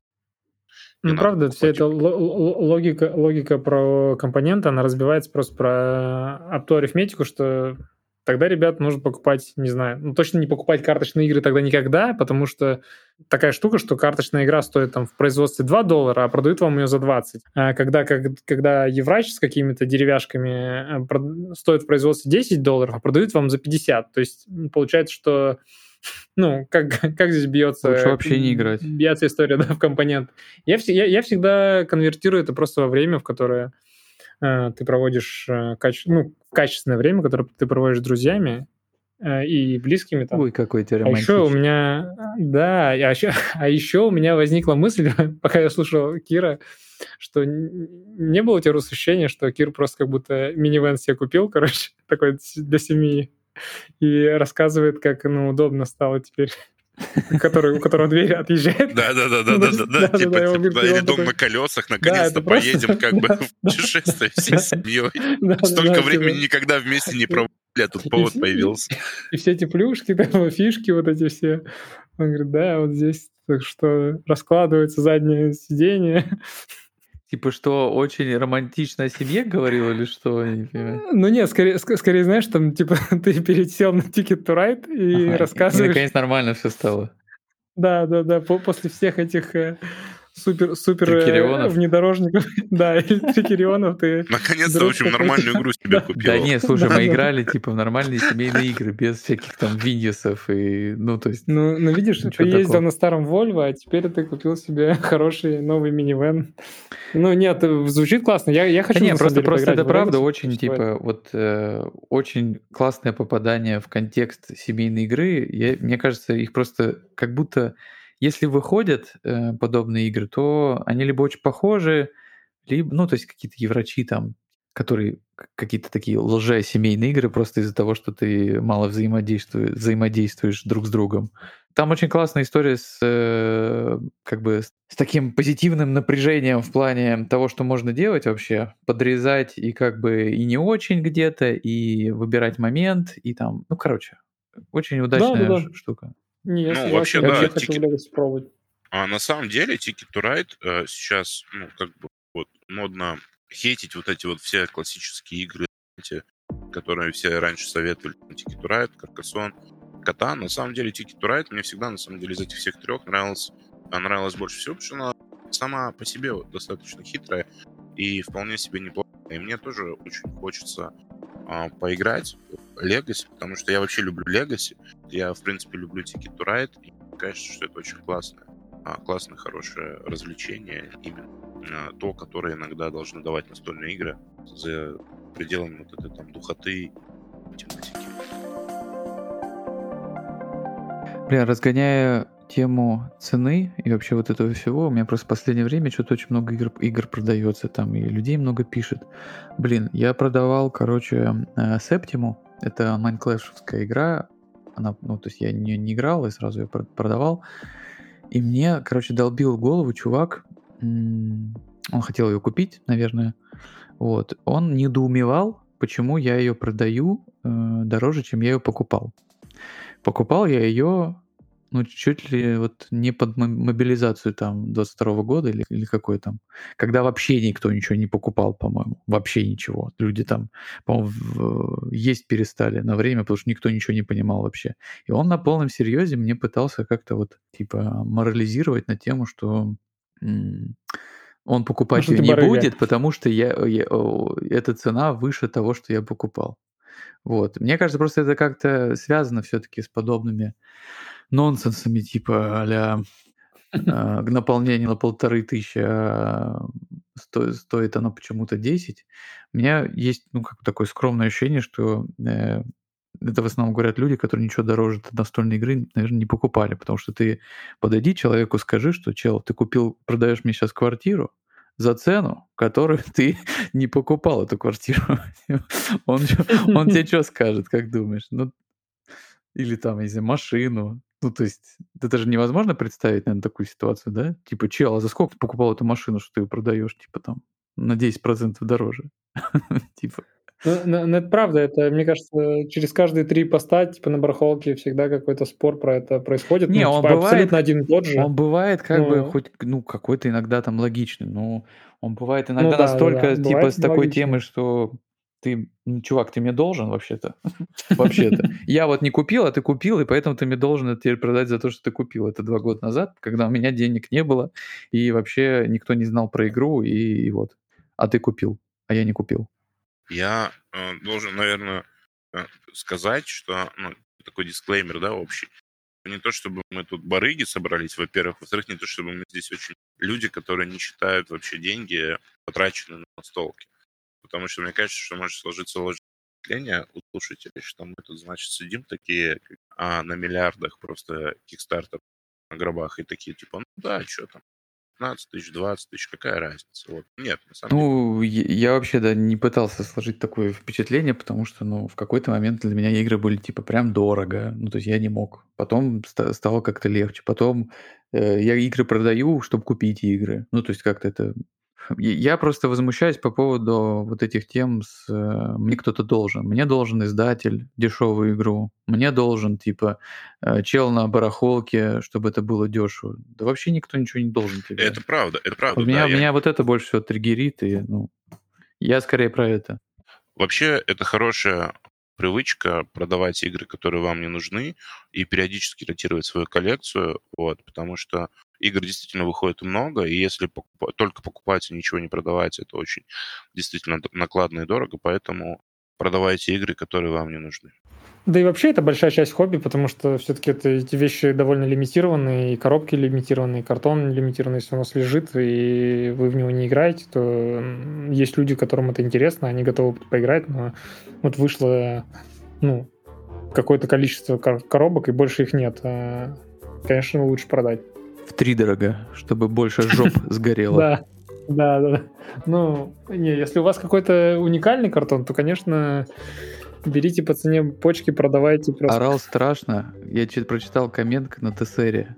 Кошмар, уже, уже плохо. Э, Про дорогой Ticket to Ride от чувака, который продавал Ведьмака. Там какой-то all-in там за там, 95 тысяч, типа. Он написал, что Ticket to Ride за 15-14 тысяч, это вообще, это что такое? Типа, что, это преступление против человечества. Но он же его еще продавал, он же его еще не продал, понимаешь? Ну да, то есть, да, то-то недорогое, в принципе, там. Ну, это сакрально, сакральные вещи для людей, понимаешь? Типа так-то они не расисты, но вот эльфы, конечно, они должны быть белые. Ну, не Но, знаю. но друзья у меня черные Да, есть. но да. эльфы- Я ну, не, я говорю, я об- ж не об- обычно меня это не трогает, но вот эльфы, они должны остаться белыми. Да. Типа, ну вот, тут так же он такой, типа, нет, ну to Ride на это не имеет права. Ведьмак имеет право. Сейчас очень в тему следующая рубрика.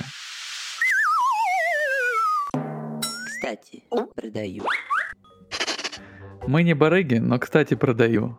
Короче, здесь мы будем рассказывать про игры, которые нам, наверное, не очень зашли. У меня сегодня в этой рубрике игра, которую очень любят э, в России, ну не саму игру, эту систему.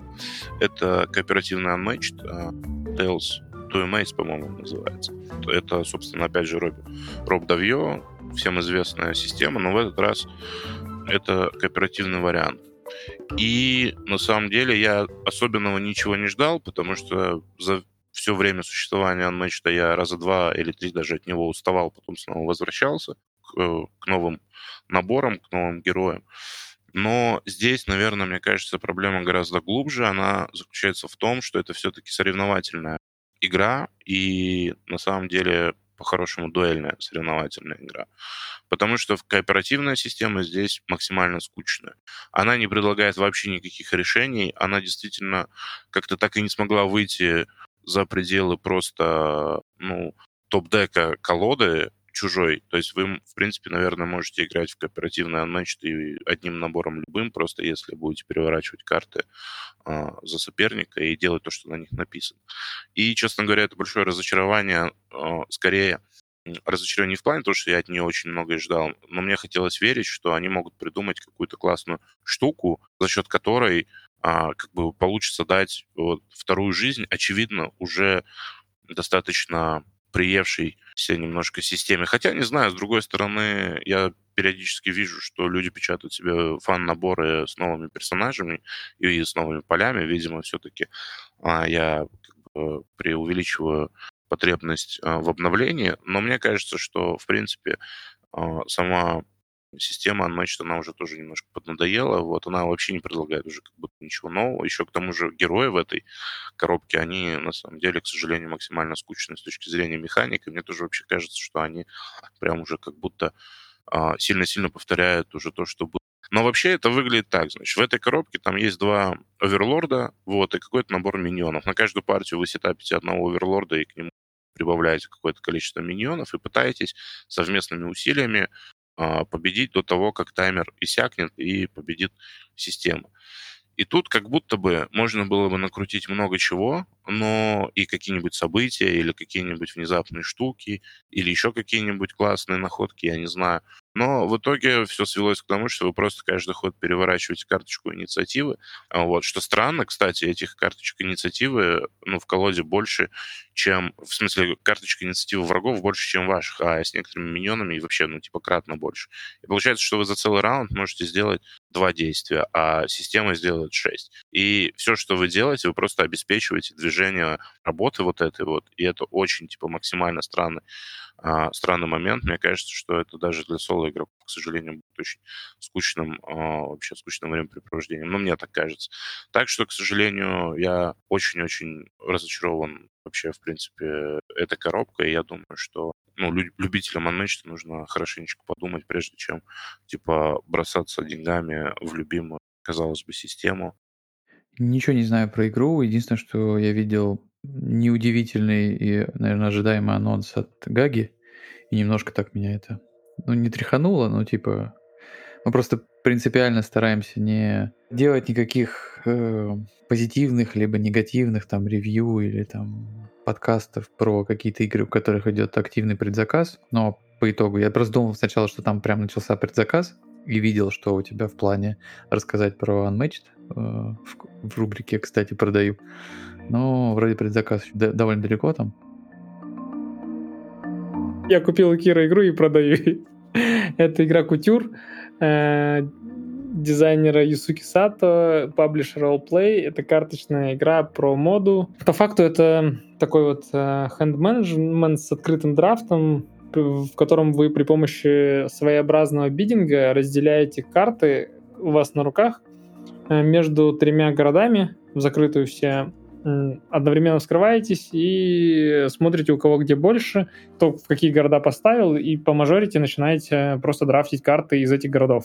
То, что выходит на флоп, это карты, которые можно добирать в руку, и либо собирать сеты скоринга из этого. То есть там какие-то какие-то есть э, стри, ну, уличная мода, есть какая-то высокая мода и, и прочее. Обидно за то, что игра не зашла мне совсем, потому что выглядит она классно. Э, выглядит, мне кажется, она вообще, я, не знаю, не встречал людей, которым она не, не нравилась бы или которые не находили бы, что это хотя бы круто сделано. Потому что там э, аллюзии на вот эти модные журналы какие-то глянцевые, типа Harper Bazaar и Vogue, э, и также на какую-то желтушную больше историю, типа гламур. Есть эм, прикольные аллюзии на персонажей из э, существующей индустрии, типа Ким Кардашин или Вирджила Абла.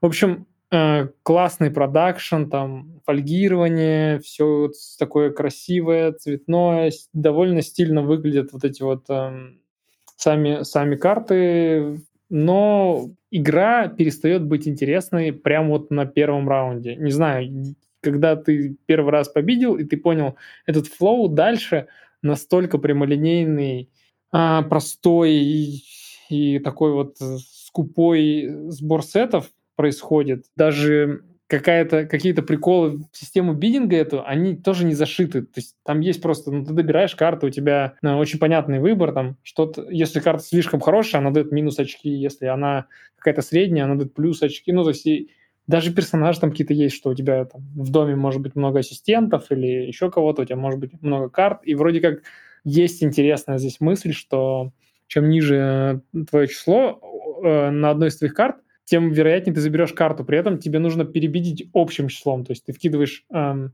какие-то 4 карты, на которых 3, 2 и 4, и карту 0. И ты знаешь, что ты будешь выбирать первым, потому что у тебя есть 0.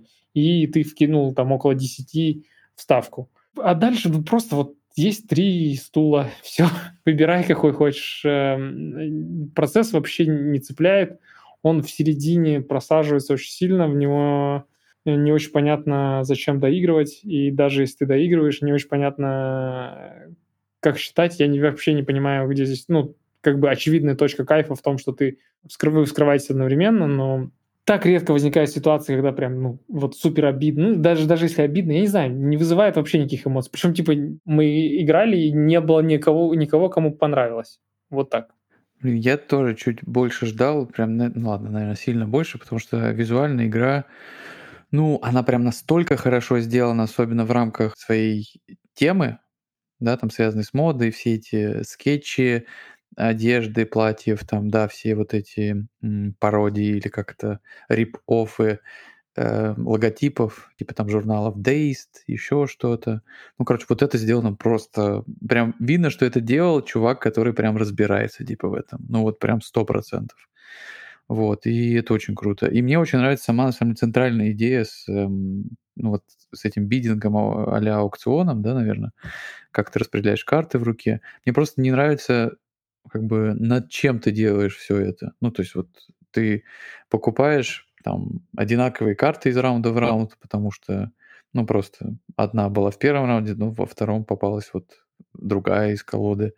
И, ну, в какой-то момент э, некоторые карты перестают ролять, и ты их уже не хочешь покупать. Ну, как-то, не знаю, не хватило мне тоже разнообразия какого-то вот э, э, динамики в какой-то мотивации покупки типа каких-то вещей, которые, ну, то есть непонятно, как влияет вообще на тебя. Ну, короче, сам, сама игра такое. Мне так показалось. В общем, Кутюр — это игра на самом деле, прошлого года, а, вот, японская, которая называлась Golden Animal. И когда я узнал, что All Play будут ее переиздавать, я прям загорелся, потому что мне очень нравится, как она выглядит э, именно в их версии. Вот, там действительно очень, очень красивый продакшн и вообще отличная тема. И не часто вообще, в принципе, эта тема каким-то образом в настолках раскрывается. Вот, и мне здесь прям нравится, как это все выглядит. Извини, я вспомнил этот протопорте, э, но это единственное, что я вспоминаю тему. Но по сравнению с Кутюром это просто, блядь, Pepsi Pager MTV. Ну, да, там протопорте, это, конечно, да, это Игнаций Чевичек, это такое. Вот, но мне нравится Кутюр а, в плане того, что я понимаю, что в пределах 20 минут на партию а, достаточно, мне достаточно вполне вот этого главного хука с э, хенд-менеджментом и с тем, как, э, ну, там вот, как вы рассказали, собственно, как набираешь эти карты, потом их скидываешь там, что хочешь сначала, там, естественно, карты, которые дают э, крупные числа на этих ставках, но потом ты пытаешься от них избавиться, чтобы, соответственно, не попасть на финальный скоринг. Там очень, может быть, странная majority по трем скоринг кондициям, вот. Но, не знаю, мне прям хорошо. То есть прям в рамках а, какого-то бидинг-филлера, мне кажется, что особенно а, у меня как будто на скидку аналогов нет. Вот, поэтому а, вот так вот. Мне, кстати, показалось, что, ну, просто по ощущениям, наверное, когда играешь, как будто на эту систему напрашивается прям игра покрупнее какая-то. Я бы хотел на этой системе поиграть во что-то более такое серьезное. Мне понравилась идея. Ну, мы ждем тогда, э, конечно, Джон, э, Джона Деклера, который э, сейчас вот в этом году выходит Empire Sand, которая... Нет, спасибо на максималках. может быть, через пару лет он выдаст нам кутюр на максималках. Вот. Это я абсолютно серьезно говорю, без всяких там этих, потому что он умеет выхватывать центральные механики хорошие, ну или те, видимо, которые ему просто нравятся, и потом немножко их переиначивать и делать из них какие-то более там чуть сложнее, чуть мясистее игры. Mm-hmm. Ну, правда, интересно было посмотреть, да на что-то, ну, на реимплементацию вот этого центрального драфтинга в куда-то еще.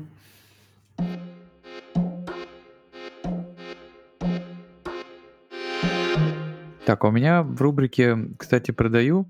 Игра, мне кажется, довольно хайповая. Вообще сегодня хайп-автомат, Ticket to Ride. Вот сейчас вот поговорим про гегемонию. Э, я хочу сразу пару нюансов. Во-первых, э, я не говорю, что игра типа говно, потому что я видел кучу положительных отзывов от людей, которые я вполне разделяю дофига своих там вкусов и мнений. Э, их довольно много. Другое дело, что мне кажется, что большая... Вообще положительных отзывов в массе, их очень много. Не только от тех, про кого я сказал, а вообще. Другое дело, что мне кажется, что большая часть из этих положительных отзывов, они ну, прям первые и связаны как правило, с тем, что с игрой интересно разбираться. Вот первое время, как в любой сложной системе, а мне кажется, что система довольно сложная, ну, относительно. Я игру буквально прям вот дропнул. У нас рубрика до этого называлась топ-дроп. Э, я его буквально дропнул, потому что я пытался разобраться, хочу ли я в нее вообще дальше играть, и разбирался я, ну, прям довольно много, типа, и долго. То есть я потратил на нее много времени, и правила, и э, партия, и летсплей я потом смотрел, типа, отдельный, там, на, по-моему, 5 часов э, у Heavy Cardboard. Мне просто было очень интересно и пытался разобраться. Вот, и обычно в таких случаях я нахожу ответ в положительную сторону. Так было у меня, например, когда-то с клятвой, из того, что я помню. Но тут вот на редкость прям наоборот – если что, мне прям очень интересна тема. Меня интересует э, соцэкономика, политика, и я долго не мог понять, почему мне игра кажется чем-то, что я раньше не пробовал. Вот было такое ощущение, я прям сидел, играл. Я такого раньше не пробовал. Я такого раньше не пробовал. Что это такое вообще? Вот, и я для себя пришел к выводу, что э, для меня она ощущается чуть больше симулятором, чем игрой стратегии. Может быть, это так и есть, но я как будто немножко в другом изначально был, скажем, контексте, ну, долги, возможно, ожиданий, даже после правил там и все такого. Вот. И мне вообще очень хотелось, чтобы игра мне зашла. Ну, потому что ты потратил много времени и очевидно.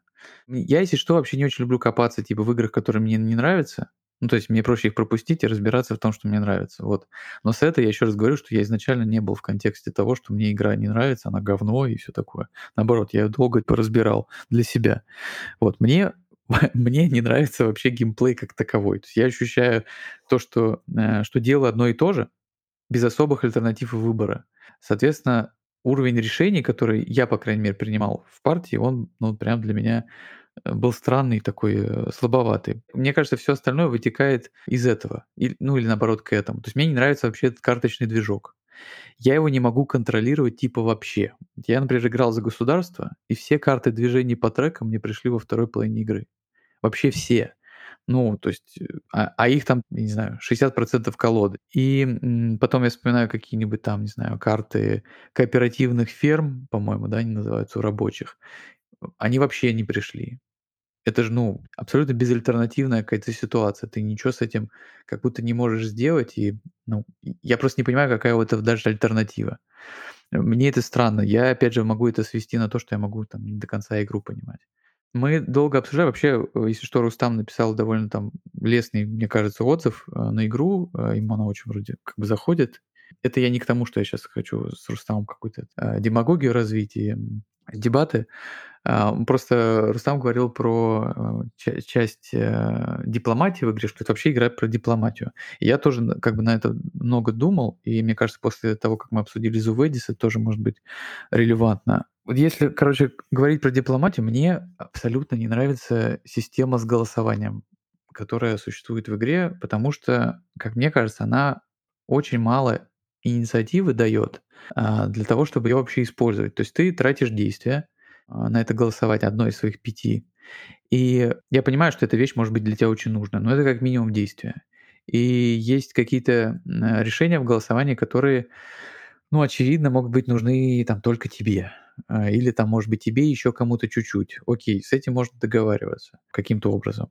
Проблема еще в том, что ты скорее всего, потратишь свои драгоценные, зачастую драгоценные, не считая там отдельных фракций типа рабочих, которые их формят много, драгоценные фишки голосования, потому что ты вытаскиваешь их из мешка, так как ты голосуешь за, ты их сбрасываешь как бы в утиль.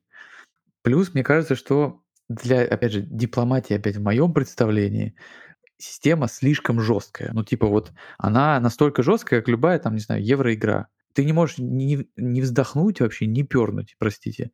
Для меня прикол игр на дипломатию, опять же, так как мы обсуждали Зуведис, как раз заключается вот как раз типа в гибкости игры, в том, что ты можешь типа выдумать из, э, ну как бы из какой-то ситуации. Мне кажется, лично мне, что э, гегемония не очень позволяет тебе изобрести велосипед, хотя как бы игры на дипломатию в моем, опять же, представлении, они это как бы предполагают они создают как бы контекст, понятный для вас, понятной выгодой. Вообще вот история с выгодой тоже в гегемонии довольно странная.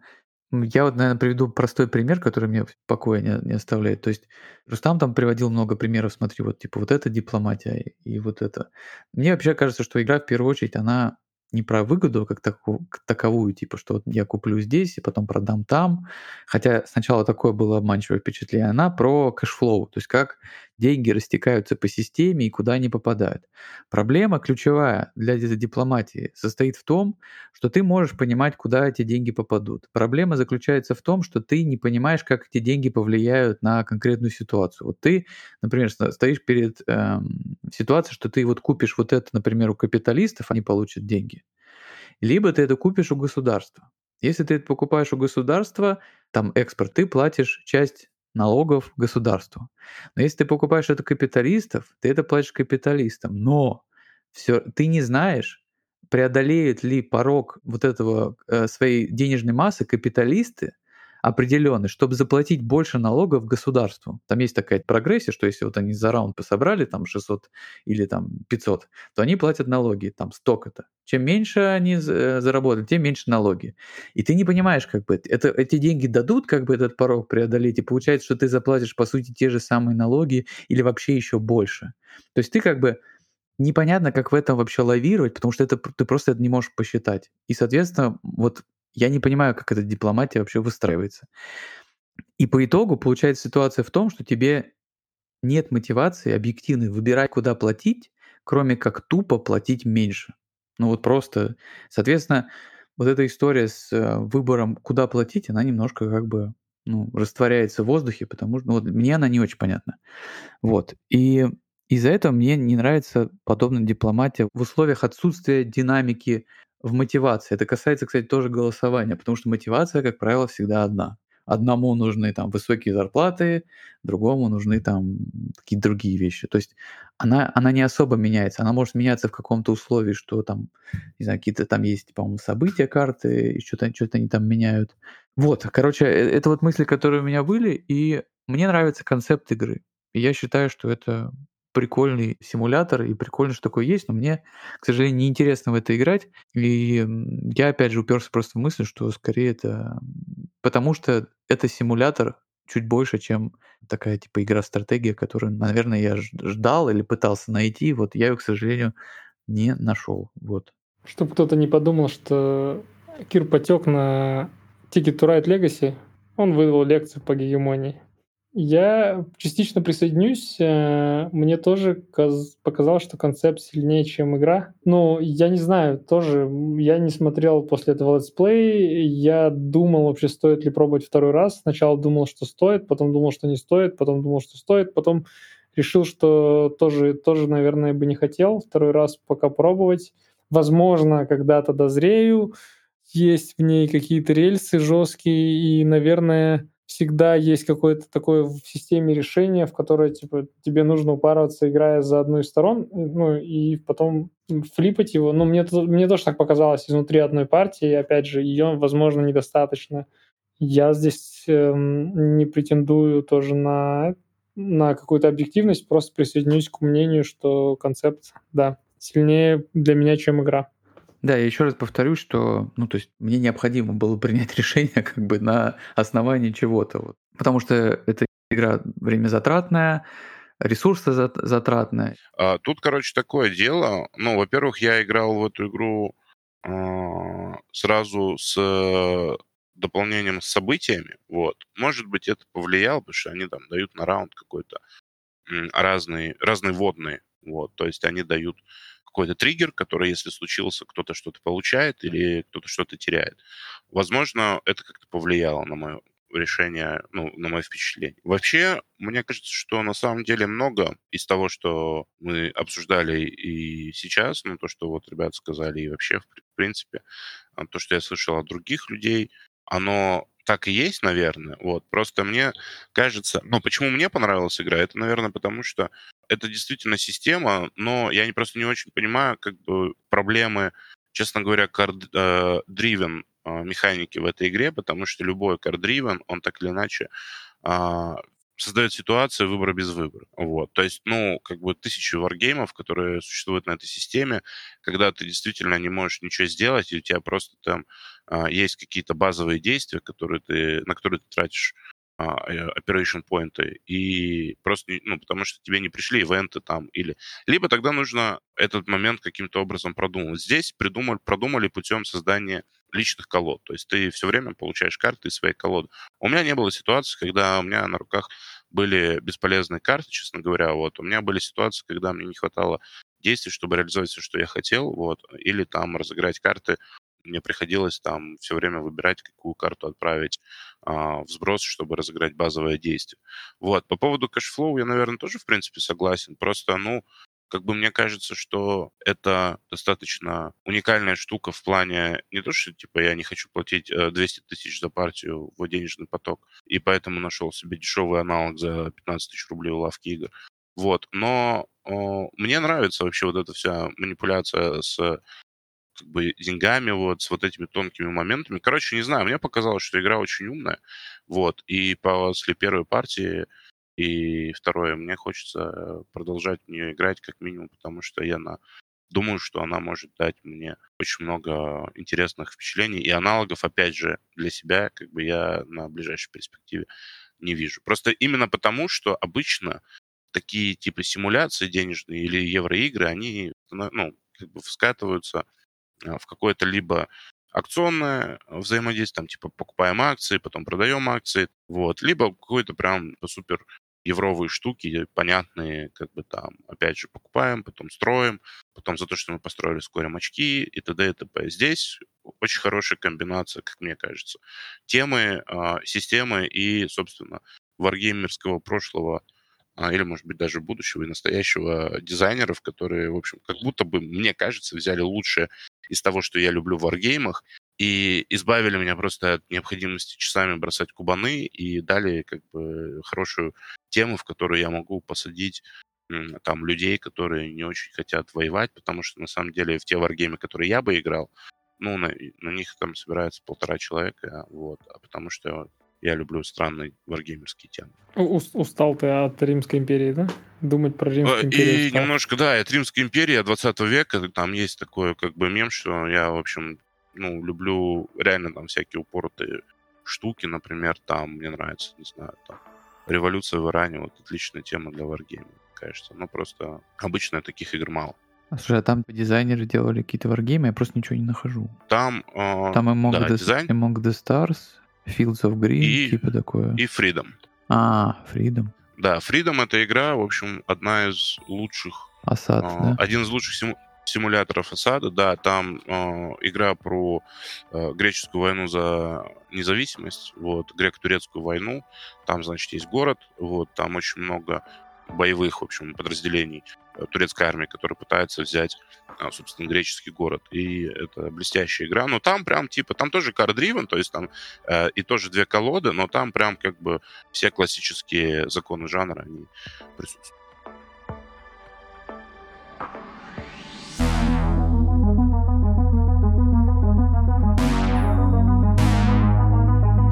Очень странные дела. Тут хотелось бы обсудить э, достаточно тоже сейчас такую хайпованную тему. Вообще это использование искусственного интеллекта в творчестве и в том числе в оформлении настольных игр. Просто в последнее время я все чаще и чаще э, сталкиваюсь с тем, что люди, люди как бы, ну, прям супер негативно в, западном, в западной блогосфере отзываются о том, что вот какие-то издатели оформляют игры через нейросети, и вообще вот был какой-то тоже недавно случай, когда прям художнику пришлось как будто бы даже кому-то скидывать свои эскизы, которые он подчерпнул э, с помощью использования вот нейросетей, чтобы доказать, что то, что, нарисов... ну, то, что он нарисовал в настольной игре, это нарисовал он, а нейросеть. Ну и самый очевидно громкий скандал, связанный с этим, это был вот в сентябре месяце с авторами игры «Покорение Марса». Я думаю, все в курсе, как бы все, кто читает э, паблик новости настольных игр, там был от Андрея Ганова разбор этого всего, про то, что они собрали очередной как бы деньги на Кикстартере, но при этом оказалось, что у них там все арты сделаны, сгенерированы нейросетями, и более того, люди никак, никаким образом это не скрывали, а так сказали, что да, типа вот мы, соответственно, а, нарисовали это нейросетями, но вот для следующего проекта мы наняли художника, а, которому мы заплатили аж 40 тысяч долларов, правда, это моя сестра, как бы сказал главный издатель и автор игры «Покорение Марса». Вот. Ну и там, соответственно, был большой тред на, на тему того, как, значит, э, фу-фу-фу так делать. Но просто это а, достаточно важный, а, важный а, как бы момент, потому что крупного издателя и крупного игрока, ну и игры, которые там за последние 10 лет одна из там типа самых таких фундаментальных это публично, публично распяли за то, что он, они используют при оформлении своих игр, своей игры, вернее, работу нейросетей. Я сейчас просто, вспоминая арты в кавычках из оригинального покорения Марса, вообще бы их лучше не трогал в плане э, компанию это. Вот, вот лучше вот хоть как-то они их сделают, вообще плевать как. Главное, чтобы она выглядела лучше, чем первый э, в основной это базовой игре. Слушай, я, я не согласен. Мне кажется, что мне кажется, что ну, вот у них была так, одна из я... самых глав... не, ну понятно, да, что у них была одна из самых главных франшиз настольных игр вообще за всю историю и они сделали вот это. То есть я уверен, что они лишили себя пары миллионов долларов. Если бы, ну, типа, если бы они отдали этого тулу, то у них было плюс, ну, типа, нулям. Ну, если бы это вот какому-нибудь реальному тулу бы отдали, это выглядело бы, как выглядит современный тул, было бы вообще круто. Э, мне кажется, что я они прям, типа, купил, стрельнули. Да. да, они стрельнули себе в колено 100%, 100% по сборам. Я, я не понимаю эту жадность, не понимаю, зачем, зачем, ну, почему они так настаивают на нейросетях, потому что, ну, я не, я не уверен, что, типа, его тул взял бы так много, просто, и, да и у них э, все, все круто, это вот как реально купить себе Звездные войны, чтобы дропнуть это Джей Джей Абрамсу и там выпустить ужасные три фильма, да? Похожая история, по-моему.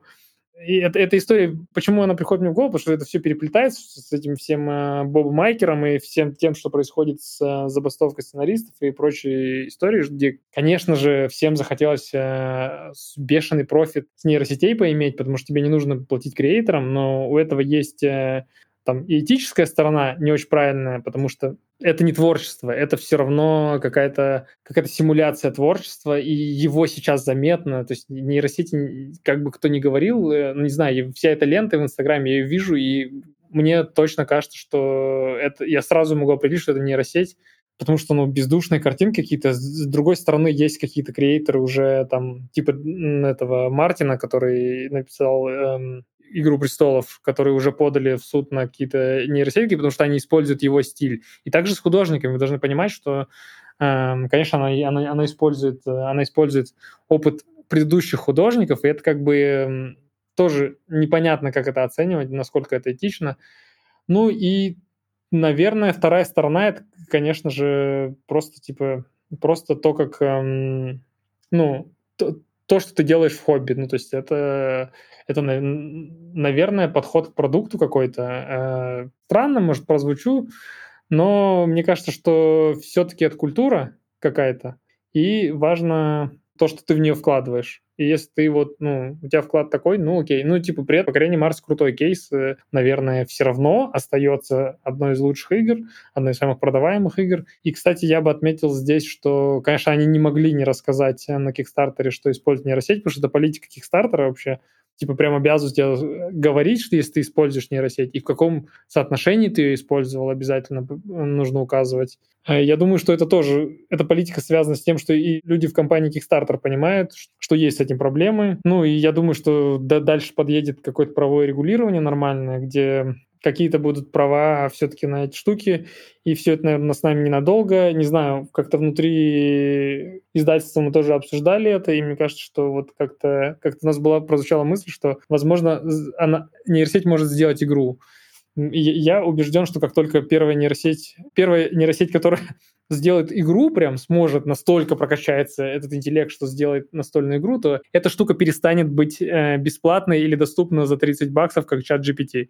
Нет эта херня будет принадлежать только тем, кто ее создал, если эта штука будет настолько умной. И они будут творить с ней какие-то невероятные вещи. Но я не уверен, что это мы говорим о ближайшем будущем. Сейчас это просто хороший, удобный помощник. И ну, там, я не отрицаю, что художникам даже удобно с этим работать и иногда с этим экспериментировать и что-то выпускать, какие-то additional, он космодром грешит этим. Э, ну, я не, не уверен, что грешит, просто типа какие-то additional штуки. При этом не нужно забывать, что творчество все равно остается творчеством, и мы здесь, э, конечно, в аналоговом хобби не для того, чтобы нас захватили роботы.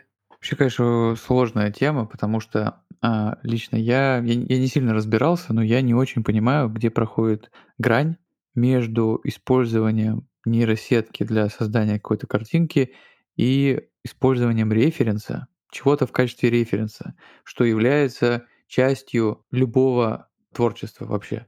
То есть, там, не знаю, в музыке, в изобразительном, в графике, там все используют референсы, типа, для того, чтобы научиться что-то новое делать, для того, чтобы просто, ну, это абсолютно вообще, абсолютно, абсолютная норма. Ну, то есть, смотрите, там, вспомнить, например, какие-нибудь, э, ну, короче, визуальный стиль Darkest Dungeon какого-нибудь мы можем назвать таких проектов, ну, довольно много, где вы видите, что типа, ну, это, это как в Darkest Dungeon, да? Но никто же не возникает, что, эй, а что это так похоже на Darkest Dungeon? Там какой-нибудь, я вспоминаю, не знаю, Pagan или... Да много такого. Никто же Kickstarter же не блокирует эти Kickstarter компании, хотя люди взяли просто, типа, смотри, там прям, ну, этот визуальный стиль, он прям настолько классный, что его надо использовать типа как референс. И, и нормально. Где ну, эта грань? Не-не-не, подожди, правда, тут же, тут же, ну, речь как бы не про референсы, тут речь про то, что ты просто э, задаешь то, что тебе нужно, и как бы нейросеть генерирует тебе готовый ответ. То есть ты как бы фактически особенно не прикладываешь э, к этому каких-то усилий. То есть понятно, что если ты используешь что-то как референс, это окей. Вот. Но тут просто встает а, именно вот вопрос в контексте того, что люди не рисуют ничего сами, они просто это генерируют. Вот такой как бы point. Ну вот правда, здесь байтить какой-то стиль, это, в принципе, стало окей. И давно уже, давно уже какие-то художники есть сходные, но при этом обратная сторона этого, ну, тогда бы не выделялись ни Дмитриевский, там, ни Сантьяго и ни какие-нибудь ни Отул не выделялись бы в каких-то отдельных чуваков. То есть э, мы же понимаем, что там э, Ladder Games рисует, э, блин, как вылетело Кал из Ферин. головы. Э, да, Ферин. Э, и, наверное, ну, будут вопросы все-таки к тому, к, к первому человеку, который скопирует его стиль впрямую. Ну, будут серьезные вопросы, да? Ну, есть игры, похожие на то, что делает Калфирин. Так до него были художники, которые похожим образом рисовали. Да, типа просто, ну, вот сложно, да, сложно. Тут просто... Я почему, извините, извините, почему mm-hmm. я сказал про референс, потому что, насколько я понимаю, нейросетка, она, ты бываешь там, не знаю, я, ну, я что-то банальное пытался делать, там, взял, кинул три картинки, да, в нее. Она тебе выдает что-то четвертое, вообще не связанное, типа, особо с первым, вторым и третьим. Я скорее к тому, что она бывает перерабатывает информацию так, что ты ее абсолютно, ну никак, типа не узнаешь из предыдущей. То есть каким-то образом там это у нее складывается и что-то получается. Я просто как понял контекст такой, что э, Kickstarter напрямую запрещает просто делать это в любом виде, типа. И ты должен об этом как-то говорить там и не то, что запрещает, да, ты должен просто заявить об этом, да, и они могут, могут какие-то, да, какие-то вопросы ну, задавать. Я, я и говорю о том, что это чуть-чуть странно, особенно если зачастую, наверное, наверное, это вообще, ну, то есть никак не похоже на то, что было первое. Короче, я, я говорю о том, что понимаю, когда э, ты копипастишь что-то, да, типа берешь что-то чужое и э, просто повторяешь это. Это нигде никогда не было хорошо, не представляет никакой ценности. Но когда это получается что-то что-то третье благодаря этому, это как бы ок. И, ну, на, на мой взгляд, вот как если бы я что-то создавал или там, не знаю, что-то взяли мое, да, и я даже, ну, я даже не узнаю никогда об этом. Сэмплы, сэмплы нарезали. А, есть эм, есть здесь ответ, мне кажется, в том, что для... для... Ну да, это же история старая как мир вообще, да, с музыкой, да, с сэмплингом, да, типа. Да, абсолютно точно. Там, мне кажется, до, до сих пор недавно, только, мне кажется, год назад или какой-то первый свой альбом Кит Кади очистил от того, что ну, купил наконец права там все и выложил его на Spotify там куда-то ну, первый свой не, не альбом, а микстейп, наверное. Вопрос эм, скорее к тому, что, ну, я думаю, что у Kickstarter более, больше про со- социалку такая позиция, что есть здесь, все-таки мы типа в социуме, в котором мы делимся какой-то культурой, которую делают люди, и здесь, эм, э, если ты используешь, то заяви об этом, потому что для многих это обесценивание труда, это это опасный путь обесценивать труд э, креаторов, потому что иначе мы просто застрянем в каком-то мире из э, ребутов, какой-то синтетической жвачки. А, мне кажется, что частично, вот э, почему я сказал про забастовку сценаристов Голливуда сейчас, что это происходит и там, и на это есть острая реакция. И часть этой забастовки была, ну, вернее, был, был, был там дискурс о том, что э, собираются студии использовать вместо сценаристов эм, искусственный интеллект. Эм, и как бы я думаю, что в какой-то степени он может писать диалоги для сериалов, особенно жвачных. Э, но я думаю, что это сильно ударит по... Ну, может в теории сильно ударить по креаторам как раз-таки. И есть контраргумент здесь, что не умрут лучшие, ну, то есть что там и Скорсезе останется в профессии, и вот э, Иоанн Утул останется э, художником настольных игр, э, артистом там. Мне кажется, что не нужно забывать, что есть люди, которые не прошли еще путь, чтобы стать Скорсезе или Утулом. Есть люди, которые на самом начале, и вот мы сейчас можем ударить в них использованием активным чего-то подобного, поэтому да, это сложный вопрос. Блин, а я считаю, что вообще must-have обязательно поговорить про в рамках этой рубрики про то, что происходит с маркетплейсом одним. Э, не считаю, что это какая-то реклама, скорее это какая-то э, возможность, как оказалось. Короче, Сбер Мегамаркет с их какими-то безумными скидками вообще на все. Ну как скидками? Это типа старая система, Сбер спасибо, я лично там давным-давно пользуюсь. Ну реально уже прям, я даже не знаю, с времен, мне кажется, она даже когда в универе был уже была, типа лет 10 назад. Там проис- происходило и происходит до сих пор какое-то, по-моему, безумие абсолютное. Ну, если вдруг кто не знает, ты, например, покупаешь какое-нибудь э, кресло, э, оно там, не знаю, стоит 20 там, тысяч, и ты спокойно можешь получить там, не знаю, 15 тысяч обратно в виде этих Сбер спасибо, которые совсем не так сложно потратить, может, как кажется на первый взгляд, потому что ты можешь их потратить потом напрямую в этом же Сбер Мегамаркете, купив что-то другое, рубль к рублю, ну, то есть один к одному. Ты можешь потратить это в Сберовском самокате продуктовом, ты можешь потратить это да много где, но э, там Е-аптека тоже там 99 что-то процентов от... Я к чему вообще это говорю, что я, честно говоря, э, это напрямую связано с играми, потому что ну, я э, сначала вообще не очень понимал, как бы работает это или нет. Потом я понял, что это работает, и там можно купить игры, если ты как бы, пользуешься этой системой, э, и тебе есть куда там потратить эти баллы, э, ну просто за смешные деньги. Ну просто за какие-то ну, абсолютно смешные деньги. Типа, там, не знаю, я вот террамистику, например, купил, если вот как бы посчитать эти баллы, вычесть из э, суммы рублевой, я купил ее типа за 200 рублей. И я точно понимаю, что я потрачу эти баллы, я, возможно, их уже потратил, потому что я регулярно пользуюсь этими сервисами, там, аптекой, там, я там собаки только лекарств покупаю, там какое-то количество непонятное. Э, я там купил кучу всего там еще не связанного с играми. И в какой-то момент я просто вначале думал, что так, надо быстренько тут все сделать, типа, ну, потому что это какие-то вообще непонятные благость какая-то просто. И что сейчас этот праздник жизни закончится, а он не заканчивается. Ну, то есть он вообще не заканчивается. И э, я думал, что это очень сильно как-то повлияет на там какую-нибудь, не знаю, барахолку игр. И она, конечно, влияет, потому что я там вижу, прям вот есть посты, я прям вижу, что человек купил это все на Сбер Мегамаркете. Прям вот сто процентов. И цены там типа ниже среднего на них, и ну прям сто процентов. Но я думал, что это произойдет гораздо более быстро, учитывая, что э, люди в хобби довольно часто ищут выгоду там вообще, типа, какую-то мизерную, там, пару сотен рублей, там, не знаю, там, продадите за 4 300, а у тебя в объявлении там она 4 500. Ну, как продам. Вот. Я думал, что это как-то очень быстро все закончится, оно вообще не заканчивается. Вы же это видели, да, все? Да, да, да. Я не только видел, но и кое-что купил себе. Тоже, что не купил бы, наверное, никогда. Микромакро вот э, попробовал. Отли- отличная штука.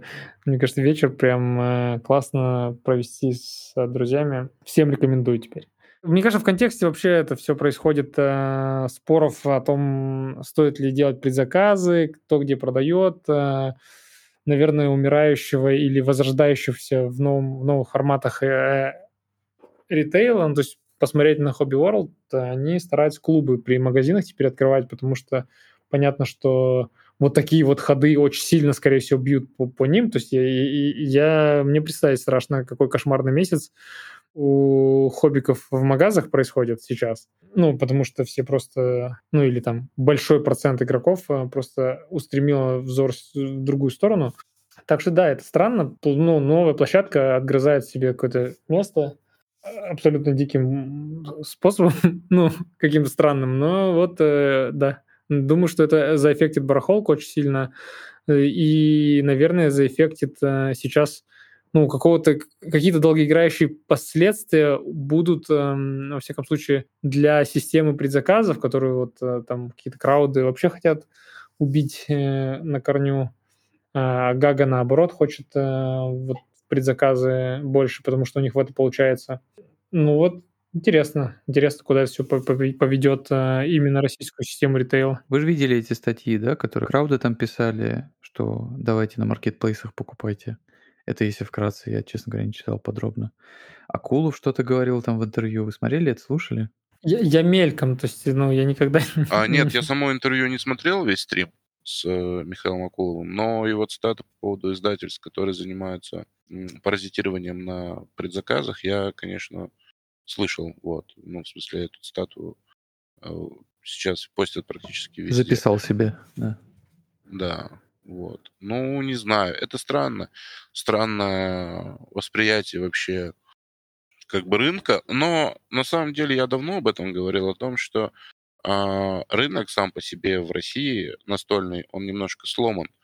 Вот. И туда же можно отнести как бы, практически гибель э, локальных настольных магазинов, да, то есть сейчас понятно, что их уже теперь вообще никто не хочет развивать.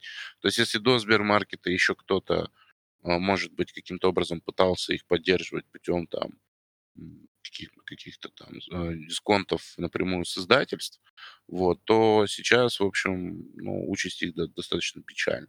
И это все достаточно печально на самом деле, потому что получается опять 25. То есть, как бы, меня очень позабавила эта статья у Crowd Games, потому что они там такие в конце резюмируют. Трикерион можно купить всего за 3700 с чем-то рублей, если, значит, э, все сделать правильно. И как бы мне хотелось э, спросить у них, ну а если я могу Трикерион купить за столько тысяч, зачем мне тогда вообще, в принципе, поддерживать ваши предзаказы? То есть это какой-то очень странный, э, странный ход, как бы издательство, которое ну, в общем-то, распространяет свои игры только на предзаказах, как бы, по большому счету, да, пиарить Сбермаркет. Я не очень понял. Вообще не очень понимаю, что происходит на самом деле. В, в принципе, нет, в смысле, я понимаю, Где как я? работает... Да, да, да, да, да. Я понимаю, как работает эта система с лютым демпингом, да, это достаточно тоже, норм... ну, как бы известная модель э, бизнеса, там, и Яндекс тоже этим занимается во всех своих сферах, куда бы он там ни приходил. Это понятно, что, ну, такое, такое, такая модель, она, ну, как бы ок. Сомнительно, но окей, как говорится. Но а, тем не менее, я не понимаю, почему, почему это все пиарят другие издательства. Я не понимаю, честно говоря, конечно, в этой ситуации, как быть локальным магазином. Но, наверное, просто они никому не нужны особенно. Я думаю, что так. Я с Crowd Games тоже удивился. Ну, то есть, я при этом считаю, подозреваю, что у них были как положительные намерения. Ну, типа, давайте мы будем таким, типа, добрым разбойником и расскажем людям, как бы, ну, как и нас полюбят. Типа, как так это работает. Робин Гуд мод включен. Вот. эм, Но да, это немножко странно расходится с их, ну, мне кажется, позиционированием, да. Немножко странно. Хотя я думаю, что намерения были добрые. И мне кажется, что, короче, в России не так много людей, готовых э, на лояльность какую-то. Лояльную аудиторию как будто чуть ли не только Гага себе воспитала, которые, людей, которые говорят, ну вот мы пойдем лучше напрямую им деньги отнесем, чем мы потом будем ждать скидок или чего-то еще такого. То есть э, здесь, здесь, наверное, потому что ни у кого не получается да, взрастить ту аудиторию, которая такая, ну вот я, э, ну хоть перепл- пусть переплачу издателю или там э, лучше заморочусь и все равно через издателя куплю это и себе на полку поставлю вот так напрямую, и мне будет... э, Ну, это как, знаете, вот эта разумная система какая-то потребление, которое на Западе сейчас, что ты доплачиваешь за то, что какой, кто-то зеленый очень, ну, типа, эко, или еще за что за какой-то... То есть ты всегда за какой-то experience доплачиваешь или за какую-то позицию. Наверное, в России это не очень э, приживается, и поэтому приходится подстраиваться больше под то, что происходит. И вот происходит сейчас э, Сбермегамаркет, и все просто такие, ну ладно, что, придется подстраиваться. Ну да, я, я тоже не очень верю там, в какую-то лояльную аудиторию в рамках настольных локализаторов издателей, потому что, ну, максимум, что я видел, что типа вот эти молодцы, потому что они мне выслали замену карточки. Или вот эти вот э, какашки, потому что у меня кривой планшет, а они мне ничего не ответили. И ходит по всем чатам, рассказывает, как они ему не ответили. И на этом как бы заканчивается вся лояльность или там нелояльность. Ну, потому что, потому что изначально такая система, мне кажется, она выстроена очень странным образом. Я давно-давно тоже об этом еще говорил, где-то не помню уже где, что, ну, нету системы э, дистрибьюции, вот, нормальной. То есть, как бы, как вообще должен существовать там, условно говоря, лояльный локальный магазин, да, то есть он же должен воспитывать какую-то аудиторию, там, не знаю, там должны проходить какие-то турниры, игротеки, какие-то ивенты и прочее, прочий движ Париж, потому что если, ну, просто сидеть как бы на предзаказах, дропать там а, коробку за коробкой, ну, тебя и будет воспринимать просто как чувака, который продает коробку, вот. И когда у другого чувака появилась эта же коробка дешевле, ты со спокойной совестью пошел и купил ее туда, потому что ты вообще никаким образом эмоционально не привязан к издательству. У Гаги там все-таки, ну, есть лов, там у них там есть какие-то мероприятия. Они постоянно, кстати, проводят по своим играм а, вагоны турниров, там, по матчу, по еще к чему-то, там, ну, кучу всего. Мгм. Они, они постоянно проводят творческие конкурсы, какие-то там и... YouTube-канал у них крутой. Да, YouTube-канал, да, они показывают там свои новинки, как бы в нормальном качестве, ну, в нормальном виде, да, они из какого-то, я прошу прощения, подвала, как лавка игр там какого-то. Вот. И все это, оно, конечно, формирует, ну, какое-то представление о том, что вот есть, а, как бы, типа, издатель, у которого есть свое, а, свое какое-то место, у них там есть свой канал, вот, и они как бы в этом во всем, а, в общем-то, двигаются, вот. Ну, Эврикус еще молодцы, они тоже там проводят турниры. А остальные где? Ну, что, вот я не верю, что у Crowd Games там не найдется ни одной игры, что ли, по которой они могут турнир провести. Ну, это, понимаешь, это, ну, это, в, этом, в этом как бы и заключается вообще поинт. Ну, что как бы кто-то, ну, издатель, а кто-то просто, ну, в общем-то, локализатор. Вот и все. Мне кажется, кстати, еще, если вспомнить даже там Влада, Низу, то, ну, вот такая вот эмоциональная привязанность, она тоже, да, лояльность создает по-любому. Гораздо больше, ну, то есть с блогером, типа, да, которого ты смотрел там, Да, сто и, процентов. и который там тебя там затащил в хобби, и ты продолжаешь его смотреть, чем, условно, там, с, э, с сайтом локализатора настольных игр.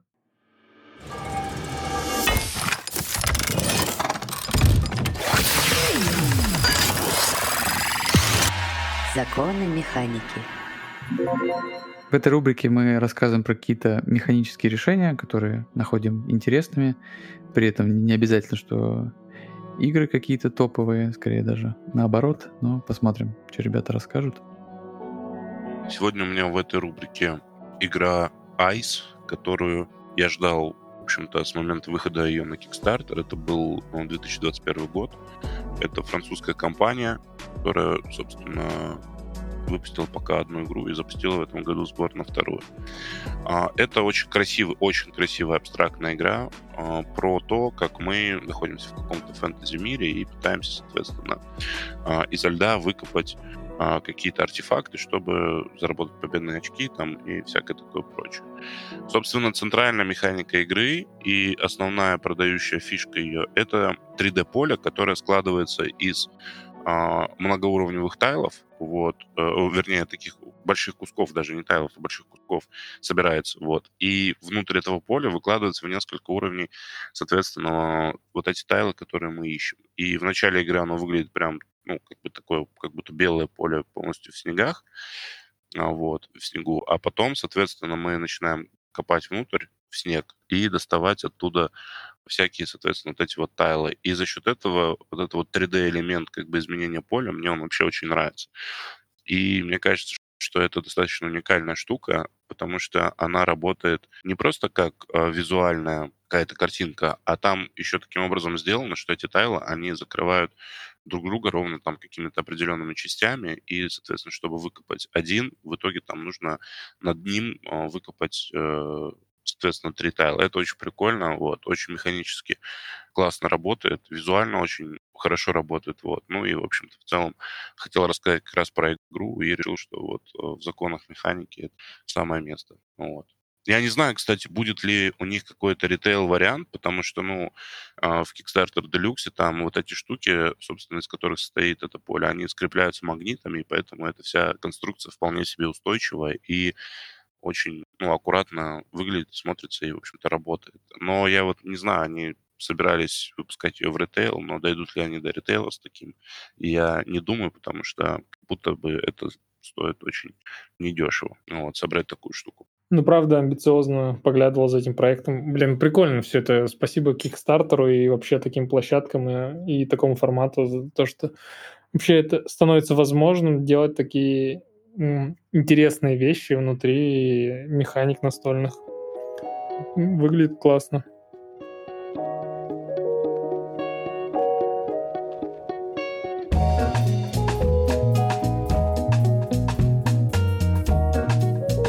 Я расскажу про игру Rear Window от студии Prospera Hall по одноименному фильму Альфреда Хичкока. Эта игра по факту является прямой наследницей игры Mysterium. Мне бы хотелось сказать, что для игры нужно и важно смотреть сам фильм, но, к сожалению, не могу этого сказать. Хотя, ну, какое-то количество меты это вам подкинет. Я перед партией специально пересмотрел, и ну, фильм все еще классный. Э, Джимми Стюарт, э, Грейс Келли. Там очень необычный прием, который заключается в том, что вы смотрите фильм, а вот сам протагонист, он смотрит э, за окнами соседей. И по факту вы в одной позиции находитесь с протагонистом кино, этого фильма, поэтому у вас есть какой-то необычный experience. Ну, обы... Хичкок вообще любит вот это вот, когда у вас есть какой-то странный, необычный experience внутри его кино. Процесс самой игры простой. Один из игроков на себя берет э, роль режиссера, остальные становятся наблюдателями за соседскими окнами. Режиссер тайно сетапит персонажей э, на случайно выпавшие свойства, типа любитель произведения искусства или садовник. Э. Эти персонажи становятся жителями четырех разных квартир, за жизнью которых будут наблюдать игроки. Дальше за 4 игровых дня режиссеру при помощи такого ограниченного взаимодействия картами нужно дать понять, э, кто где живет и какое свойство у кого. А, если кто не, зна не знает Мистериум, Мистериум, скорее всего, эта механика может быть вам знакома по, по игре «Письма призрака» или «Криминалист убийства в Гонконге». На самих картах изображены либо персонажи, либо мизансцены из, из их жизни. В каждой квартире два окна, то есть вы выкладываете 8 карт каждый день, Э, две из них можно выложить в закрытую. И самый главный хук и то, собственно, почему я включил эту версию Мистериума или вообще в целом такой механики в законы механики, заключается в том, что среди карт свойств, типа садовник или который прикладывается к персонажу, может быть тайл убийцы. Оно замешивается в 12 тайлов, из которых 4 случайным образом потянет режиссер. Вероятность того, что убийца вообще будет в игре, она примерно 30%. Дальше след, происходит следующее. Если убийцы нет, то режиссер играет в коопе с игроками, и он может выиграть только если отгадали 4 свойства и 4 персонажа. То есть все 8, э, все, все 8 загадок, они решены. Если же убийца есть, то режиссер может выиграть, если игроки отгадали 6 или 7 персонажей слэш-свойств, при этом не отгадали убийцу. Игроки же могут выиграть, если они отгадали 7 или 8 персонажей слэш-свойств и при этом отгадали убийцу. То есть, эм, как правило, режиссер всегда играет э, на то, чтобы игроки отгадали как можно больше, и игроки в это время пытаются понять, старается ли он что-то утаить от них. Есть обилки, которые одноразовые и привязаны к персонажам фильма. Их всего четыре, вы можете их использовать э, во время партии. Забавно, что она превращается в такой кооп, и из коопа превращается в один против всех – и игроки до конца этого не знают. Мне эта часть понравилась. У меня есть какой-то вопрос э, к Prospera Hall о том, насколько круто распределена эта вероятность, потому что когда есть убийц, убийца, играть действительно круто, из режиссера особенно офигенно. Если убийцы нет, игра довольно такая, она, она вялая, в ней есть какие-то просадки. При этом она очень быстрая. Я не могу ее отнести к плохой игре, потому что одну из партий мы сыграли за 20 минут. Мне кажется, для подобных, подобных штук это очень-очень быстро. Так что я, в принципе, ее всем, э, кто любит э, какие-то дедуктивные штуки, рекомендую попробовать.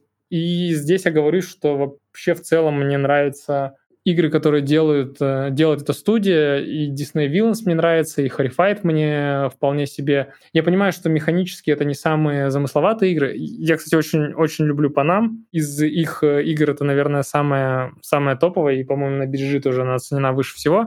Вот это действительно классная, изящная игра. Остальные механически не так э, интересные и, и как-то сложные или дают какой-то вам прикольный, классный, необычный опыт именно механик но то, как сделаны эти игры, и то, что пытаются рассказать э, в этой студии, это прикольно. Прикольно, что они там по, чели, по челюстям сделали, прикольно, что там есть игра по злодеям из, Univer... из э, киновселенной ужасов Universal, есть э, вот теперь э, по Хичкоку игра.